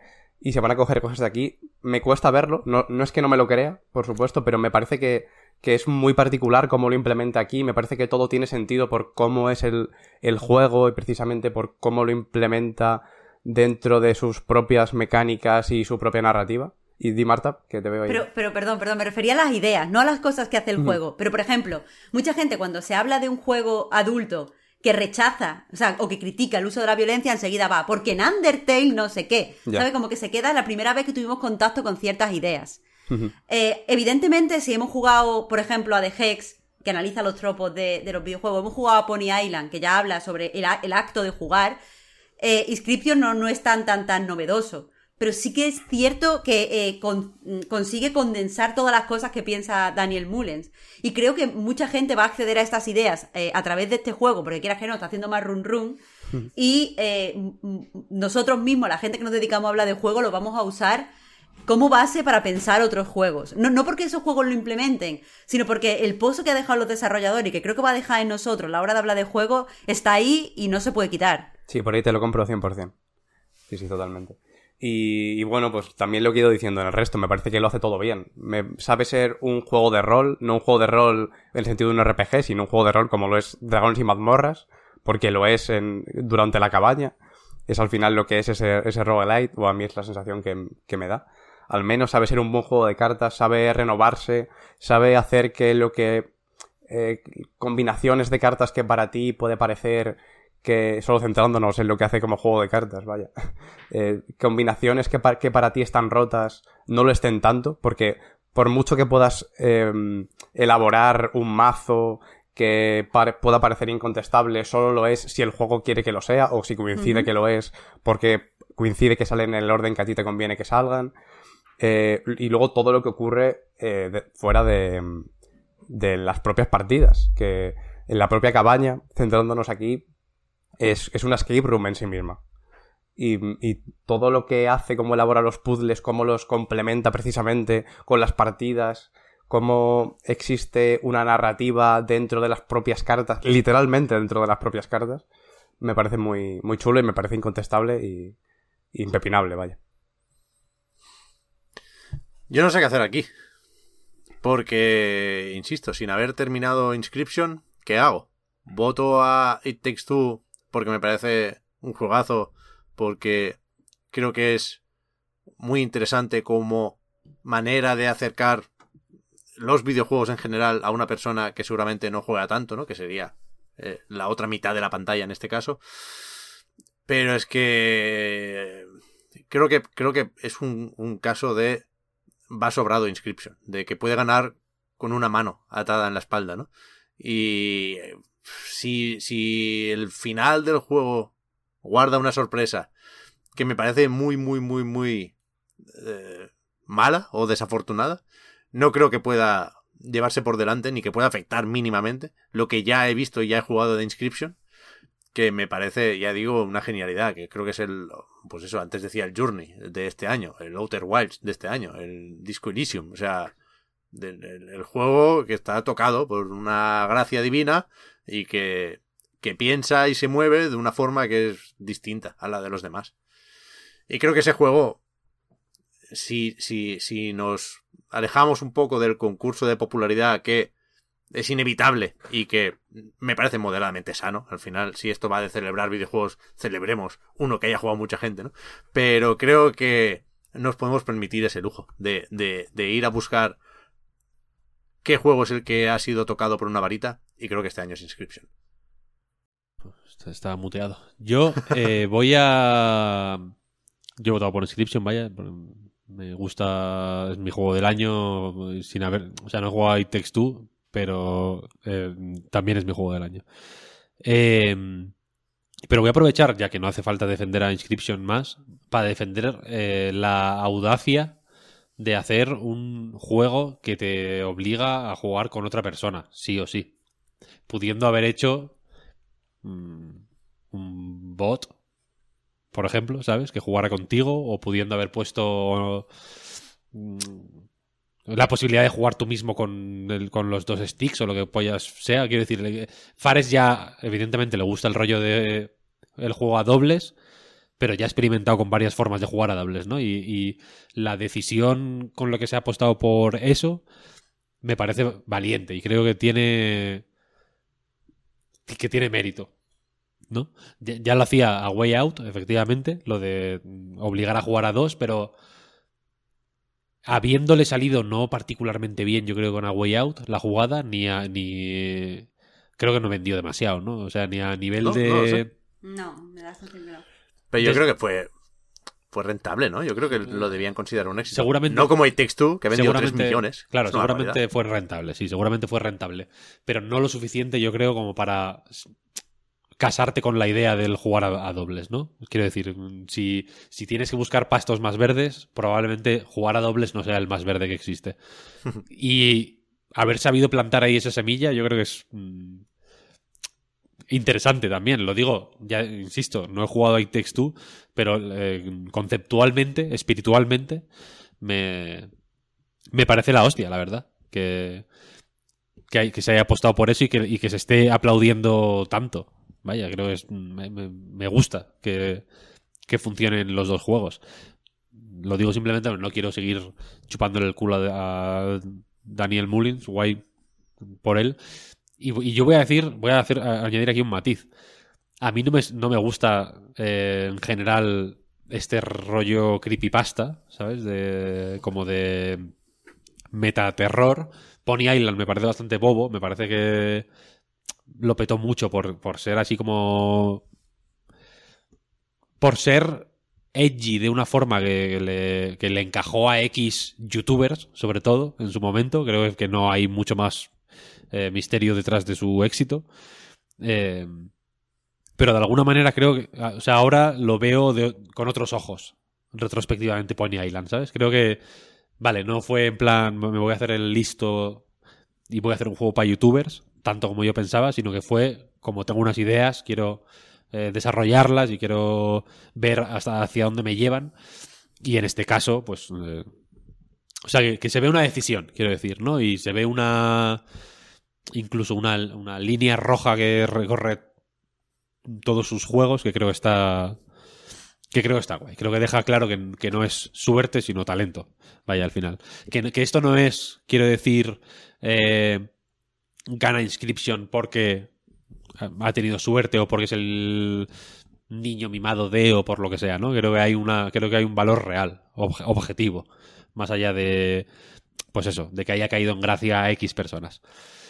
Se ve un autor, efectivamente. Están diciendo, José Villarreal 00 dice, se ve, un, se ve un autor, alguien con, cosas que decir. Es cierto, se ve una intención de decir algo, pero y un, y una actitud juguetona que creo que le va guay al juego, vaya, incluso con el, con el final o con las maneras de acabar que tiene, algunas de ellas que van más allá del juego incluso, que es, que es lo que, que es la mega hostia, vaya. Y acaba de terminar la votación. 193 puntos para Inscription, 174 para It Takes Two, con lo que gana Inscription. Buena final, ¿eh? Buen partido este. Un buen partido este, un buen partido. Cualquiera, este. o sea, yo me hubiera alegrado con cualquiera de Sí, los sí, dos, total, ¿eh? total, total. Yo también. Son muy buenos juegos. Sí, sí, sí. Y por eso, yo creo que 2021 no ha sido un año malo, ni el peor año, ni, ni peor que otros años que, que suelen ser considerados como grandes años, sino que simplemente ha sido más grande y nos cuesta más verlo. Y tenemos que coger distancia. O sea, eh, eh, antes los juegos eran esto. Ahora son esto. Entonces, para ver, para ver eh, lo que lo que nos hemos perdido, incluso, tenemos que alejarnos un poquito. Yo creo que cuando nos alejemos un poquito y vea y podamos meter en la lista de juegos del año cuando ya no haya este jugueteo que, que hemos hecho ahora que muy gracioso y muy bien vaya me, me gusta lo he hecho con, lo propuse yo y lo he hecho con placer de enfrentar a los juegos unos con otros no de del Ratchet contra el Forza de los gráficos de este con no sé no sé qué no sé qué cuando estemos ya lejos de todo eso, como ha pasado de hecho y pasa con, yo que sé, con la Play 3, con la Play 2, con la GameCube, con 360, ¿no? Que hay muchos juegos como Dead Rising, que en su momento igual eran rarezas que nos dirían, hostia, los gafapastas del Dead Rising. Dead Rising a día de hoy, obviamente, es uno de los mejores juegos de la 360, ¿no? Pues cuando tengamos la distancia suficiente, yo creo que podremos ver más eh, de la imagen, ¿sabes? De full picture, como dicen los Mm. eh, ingleses, y veremos que ha sido un año buenísimo, de hecho. Quizá no el mejor de la historia, pero creo que eso dejará de importar. Si es el mejor o el peor o lo que sea. Creo que ha sido espectacular. Espectacular. Que no, han, diciendo que no han- que no que- han podido aportar los AAA mucho por motivos probablemente circunstanciales, ¿eh? En realidad. Ok, no pasa nada. Pero ha, pero ha habido triples As. Buenos, interesantes, eh, ambiciosos, menos ambiciosos, tal. Los ha habido, ¿no? Tenemos el Halo Infinite muy reciente, Forza Horizon, Returnal, Ratchet. No han sido una cantidad acojonante, nunca lo son. Nunca hay tantos AAA, ¿eh? Quiero decir. El año de The Last, sí, el año de The Last of Us 2 salieron, Pasa lo mismo, vaya. salieron Está- tres, tres juegos. Está aquí al lado. No, no. De Triple A. 2017 a 2020 ha habido triple A's por encima de la media. Iba a hacer la broma de si me No. estabas diciendo que No. 2021 it's not a lake, it's an ocean. Aprovechando que Esa- vuelve eh, eh, Sam ahí- Lake. eso es, que- eso que vuelve Alan Wake. es. Ahí está. Yo ahí creo está. que, evidentemente, todo depende de las expectativas y de lo que uno busque. ¿eh? Y, y, por supuesto, siempre habrá indies y por supuesto, siempre, ha- siempre habrá juegos buenos y siempre habrá superproducciones que se pierden y pinchan por querer contentar a todo el mundo. Pero yo creo que hay discursos por encima de esto y que son lo, lo que nos hace recordar ya no en qué año salió tal juego, sino en qué año, en qué año estamos. ¿no? Y creo que el discurso de 2021 era, joder, venimos de la puta pandemia, 2020 vaya mierda, que acabe ya, menos mal que viene la nueva generación, y no ha habido ni juegos de nueva generación, ni consolas de nueva generación. es que veníamos con carrerilla y nos hemos pegado tal hostia que luego sí, nos podíamos ir levantando. Ah, bueno, me duele un poco aquí, pero voy a ver qué tal el unpacking, ¿no? Pero ha sido, ha sido un bofetón de año alucinante, vaya. Pero se va a compensar porque 2022 va a salir todo lo que se ha acumulado en 2021. Bueno, No empecemos veremos, ya, y ni no tarjetas empecemos ya. gráficas. Vamos a esperar, Ya bueno, y veremos, Sí, sí, sí, Quinio. totalmente. Marta y ya veremos si, si 2022 ¿Cómo sale la secuela de Breath of the Wild. Que yo digo Ya. lo de la Next Gen porque me gusta mucho cambiar de consola, lo hacemos cada poco tiempo y apetece, ¿no? Pero es el año en el que esperábamos eh, la secuela de Legend of Zelda Breath of the Wild y no sabemos ni cómo se llama. Ha sido o sea, Es verdad. ¿no? cagarro de año brutal. ¿Estás Yo- muteada, Marta? Ah. Ya, solamente os decía eh, que estaba muteada porque han llamado ante el portero, lo siento. Que si os vais a poner ya a pensar en el año que viene, vamos a esperar enero.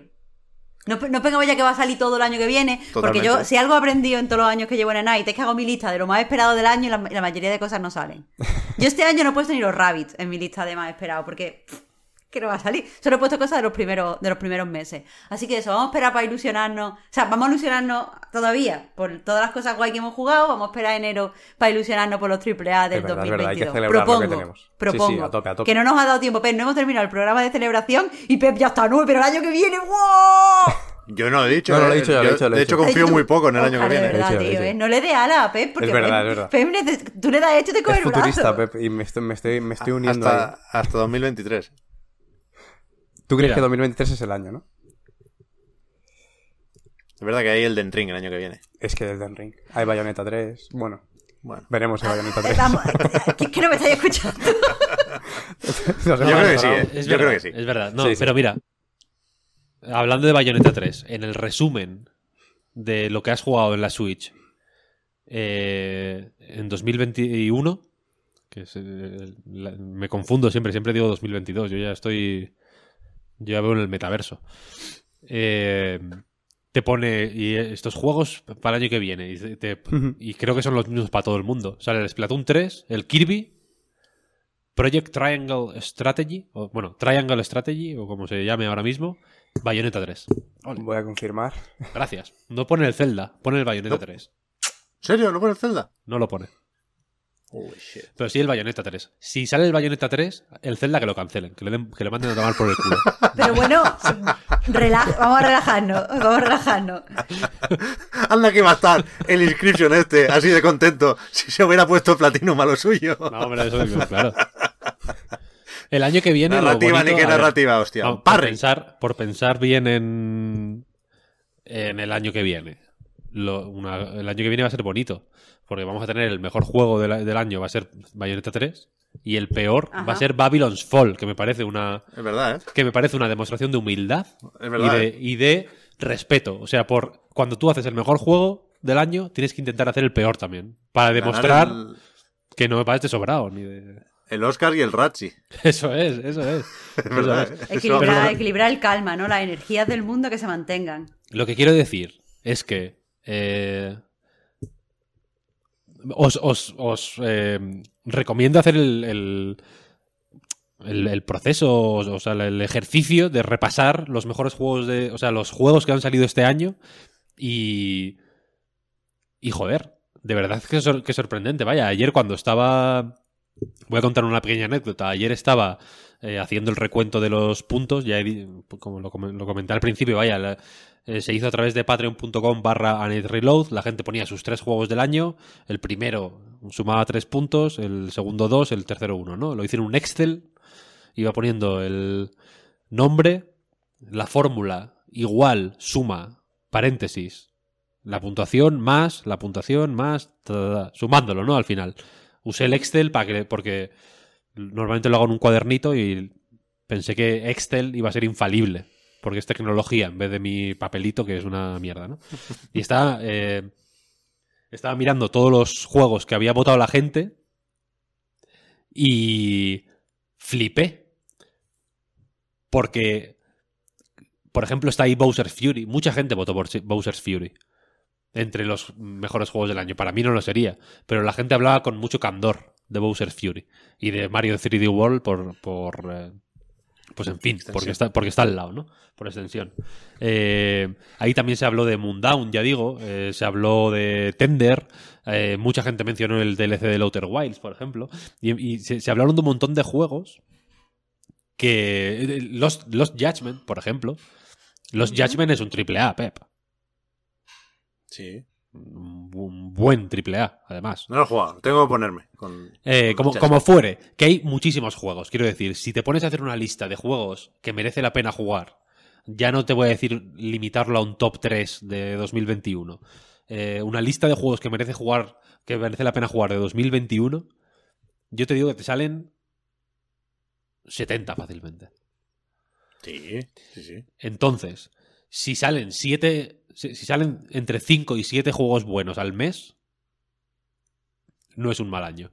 Y no hay gimnasia mental que quieras hacer con la escasez de consolas mm, y de triples y no sé qué, que pueda justificar eh, el razonamiento de que ha sido un mal año. Porque no ha sido un mal año. ¿Sabes para, sabes quizá para quién ha sido un mal año? Para para Sony, para Microsoft, para Nintendo, para Activision, para Electronic Arts, que eh, probablemente estén pensando que se les están comiendo la tostada, que pensaban que era suya y pensaban que el resto no tenían dientes y se han dado cuenta que sí, y que se pueden comer la tostada y que pueden mm, comerles los- lo- por los pies, ¿sabes? Y eso evidentemente eh, lleva mucho tiempo mm, no pasando, pero bueno, desde luego la balanza se lleva, se lleva equilibrando mucho tiempo. Ender Lilies, por ejemplo, es un juego que mucha gente lo ha mencionado. Sí, es un juego que está totalmente fuera de la de los circuitos tradicionales, porque es japonés, porque es de un de una compañía eh, Livewire se llama, que yo les tengo mucho cariño porque son los que han sacado los juegos de Cave en la en la Switch, el Dodonpachi Resurrection, el Esgaluda, tal, todo esto. Eh, pero que no les conoce nadie. Quiero decir, no tienen en, en trato de favor, como sí puede tenerlo Devolver, por ejemplo, ¿no? Que al final eh, tiene trato de favor porque le conoce la prensa, pero también porque le conoce el Geoff y les, y les conoce todo Dios. Y Nintendo posiblemente destaque un juego de Devolver antes que uno de mm, Whatever Games, ¿sabes? Eh, lo que quiero decir es que lleva ocurriendo mucho tiempo que los juegos independientes van proponiendo cosas por necesidad pura y dura, que los triples As no pueden, por necesidad pura y dura también, porque entiendo que cuando tienes que...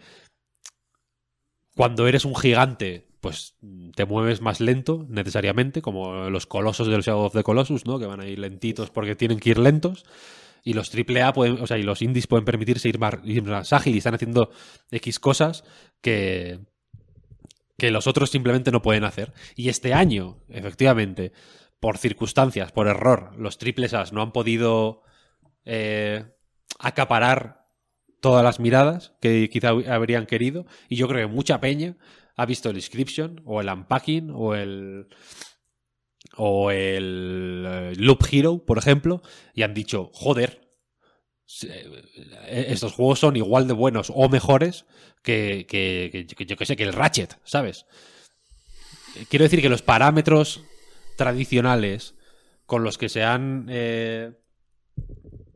votado mm, por lo general los juegos del año de toda la vida es que yo creo que, que- que están que, que si no se refrescan van a morir de, de- de- como las plantas cuando no las riegas, ¿sabes? Que, que hay que abrir un poco, hay que ampliar la mirada, simplemente. Y este año ha sido una buena oportunidad y creo que mucha gente lo ha hecho, simplemente. Y por eso la, y por eso y, y por eso Deathloop, por ejemplo, aquí ahora mismo mm, se lo ha follado el Loop Hero. ¿Sabes? Bueno, pero Deathloop ha ganado en otros sitios, no, no tiene un problema. Yo es que Deathloop no ha ganado tiempo- en los, en los putos Game Awards porque el puto Geoff Keighley eh, No, neces- el- necesita el favor de Bethesda, ¿sabes? Para que le pongan las perras para la siguiente mierda que va a montar. ¿Sabes? Pero, pero está ausente, ¿sabes? Es un juego que está desaparecido. Sí, me, me gusta tu, tu discurso, Víctor, y entiendo por dónde vas, ¿eh? Y, y la presencia de los indies va a ir a más, nunca menos.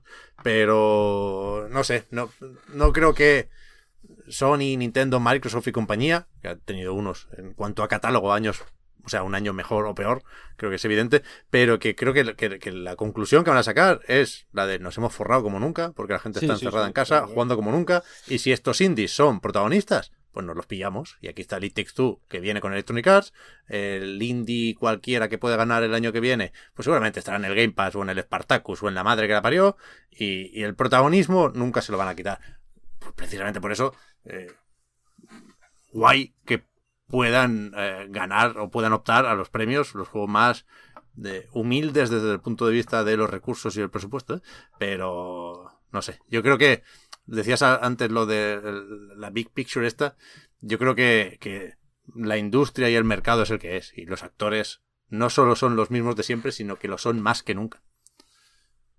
Evidentemente, la carrera del dinero la van a ganar siempre ellos. Pero la y, ni la- siquiera esto, ¿eh? Y- y nos vamos a Nintendo, Sony y Microsoft porque son los que hacen los cacharritos que nos gustan. Pero por encima están Tencent y compañía, ¿eh?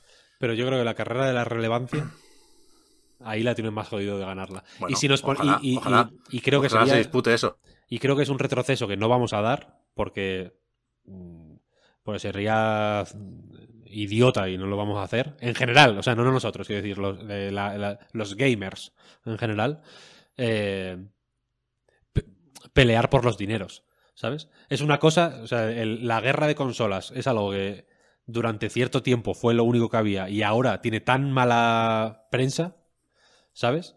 Y está, y es- y está tan acabada que si el si el si el, el- el rendimiento económico pasa a primer plano a la hora de, me- de medir eh, quién ha ganado y quién ha perdido, evidentemente, ya digo, Microsoft, Sony, Activision, etcétera, eh, han, ganado, pero por, por, por dineros, nada más. ¿Sabes lo que quiero decir? La, guerra cultural, entre comillas, es la que, la que así no se gana.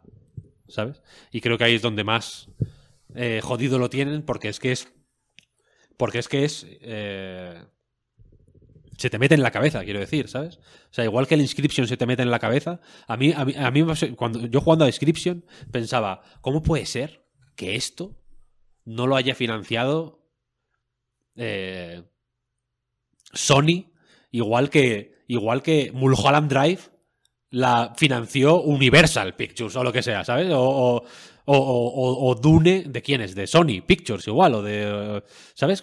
Me flipa que, que ciertas ideas Universal será, ¿no? tan, tan, tan in- interesantes y tan... eh, joder, y tan atractivas a, todos los niveles no tengan que venir siempre de abajo, ¿sabes? Porque, porque haciendo el, enésimo clon de o, o subiéndose al enésimo carro de lo que se hace para eh, ser popu, ¿sabes? Ya sea hacer un Far Cry en el espacio, en, la, en Roma, en no sé dónde, metiéndole un árbol de habilidades al Assassin's Creed, que ahora tiene demonios y espadas y, y no sé qué pollas, tío. ¿No? Antes salía Claro. Marx. En el, en el Assassin's Creed Unity sale Marx. Uno de los personajes es Karl Marx. Ahora Sotín.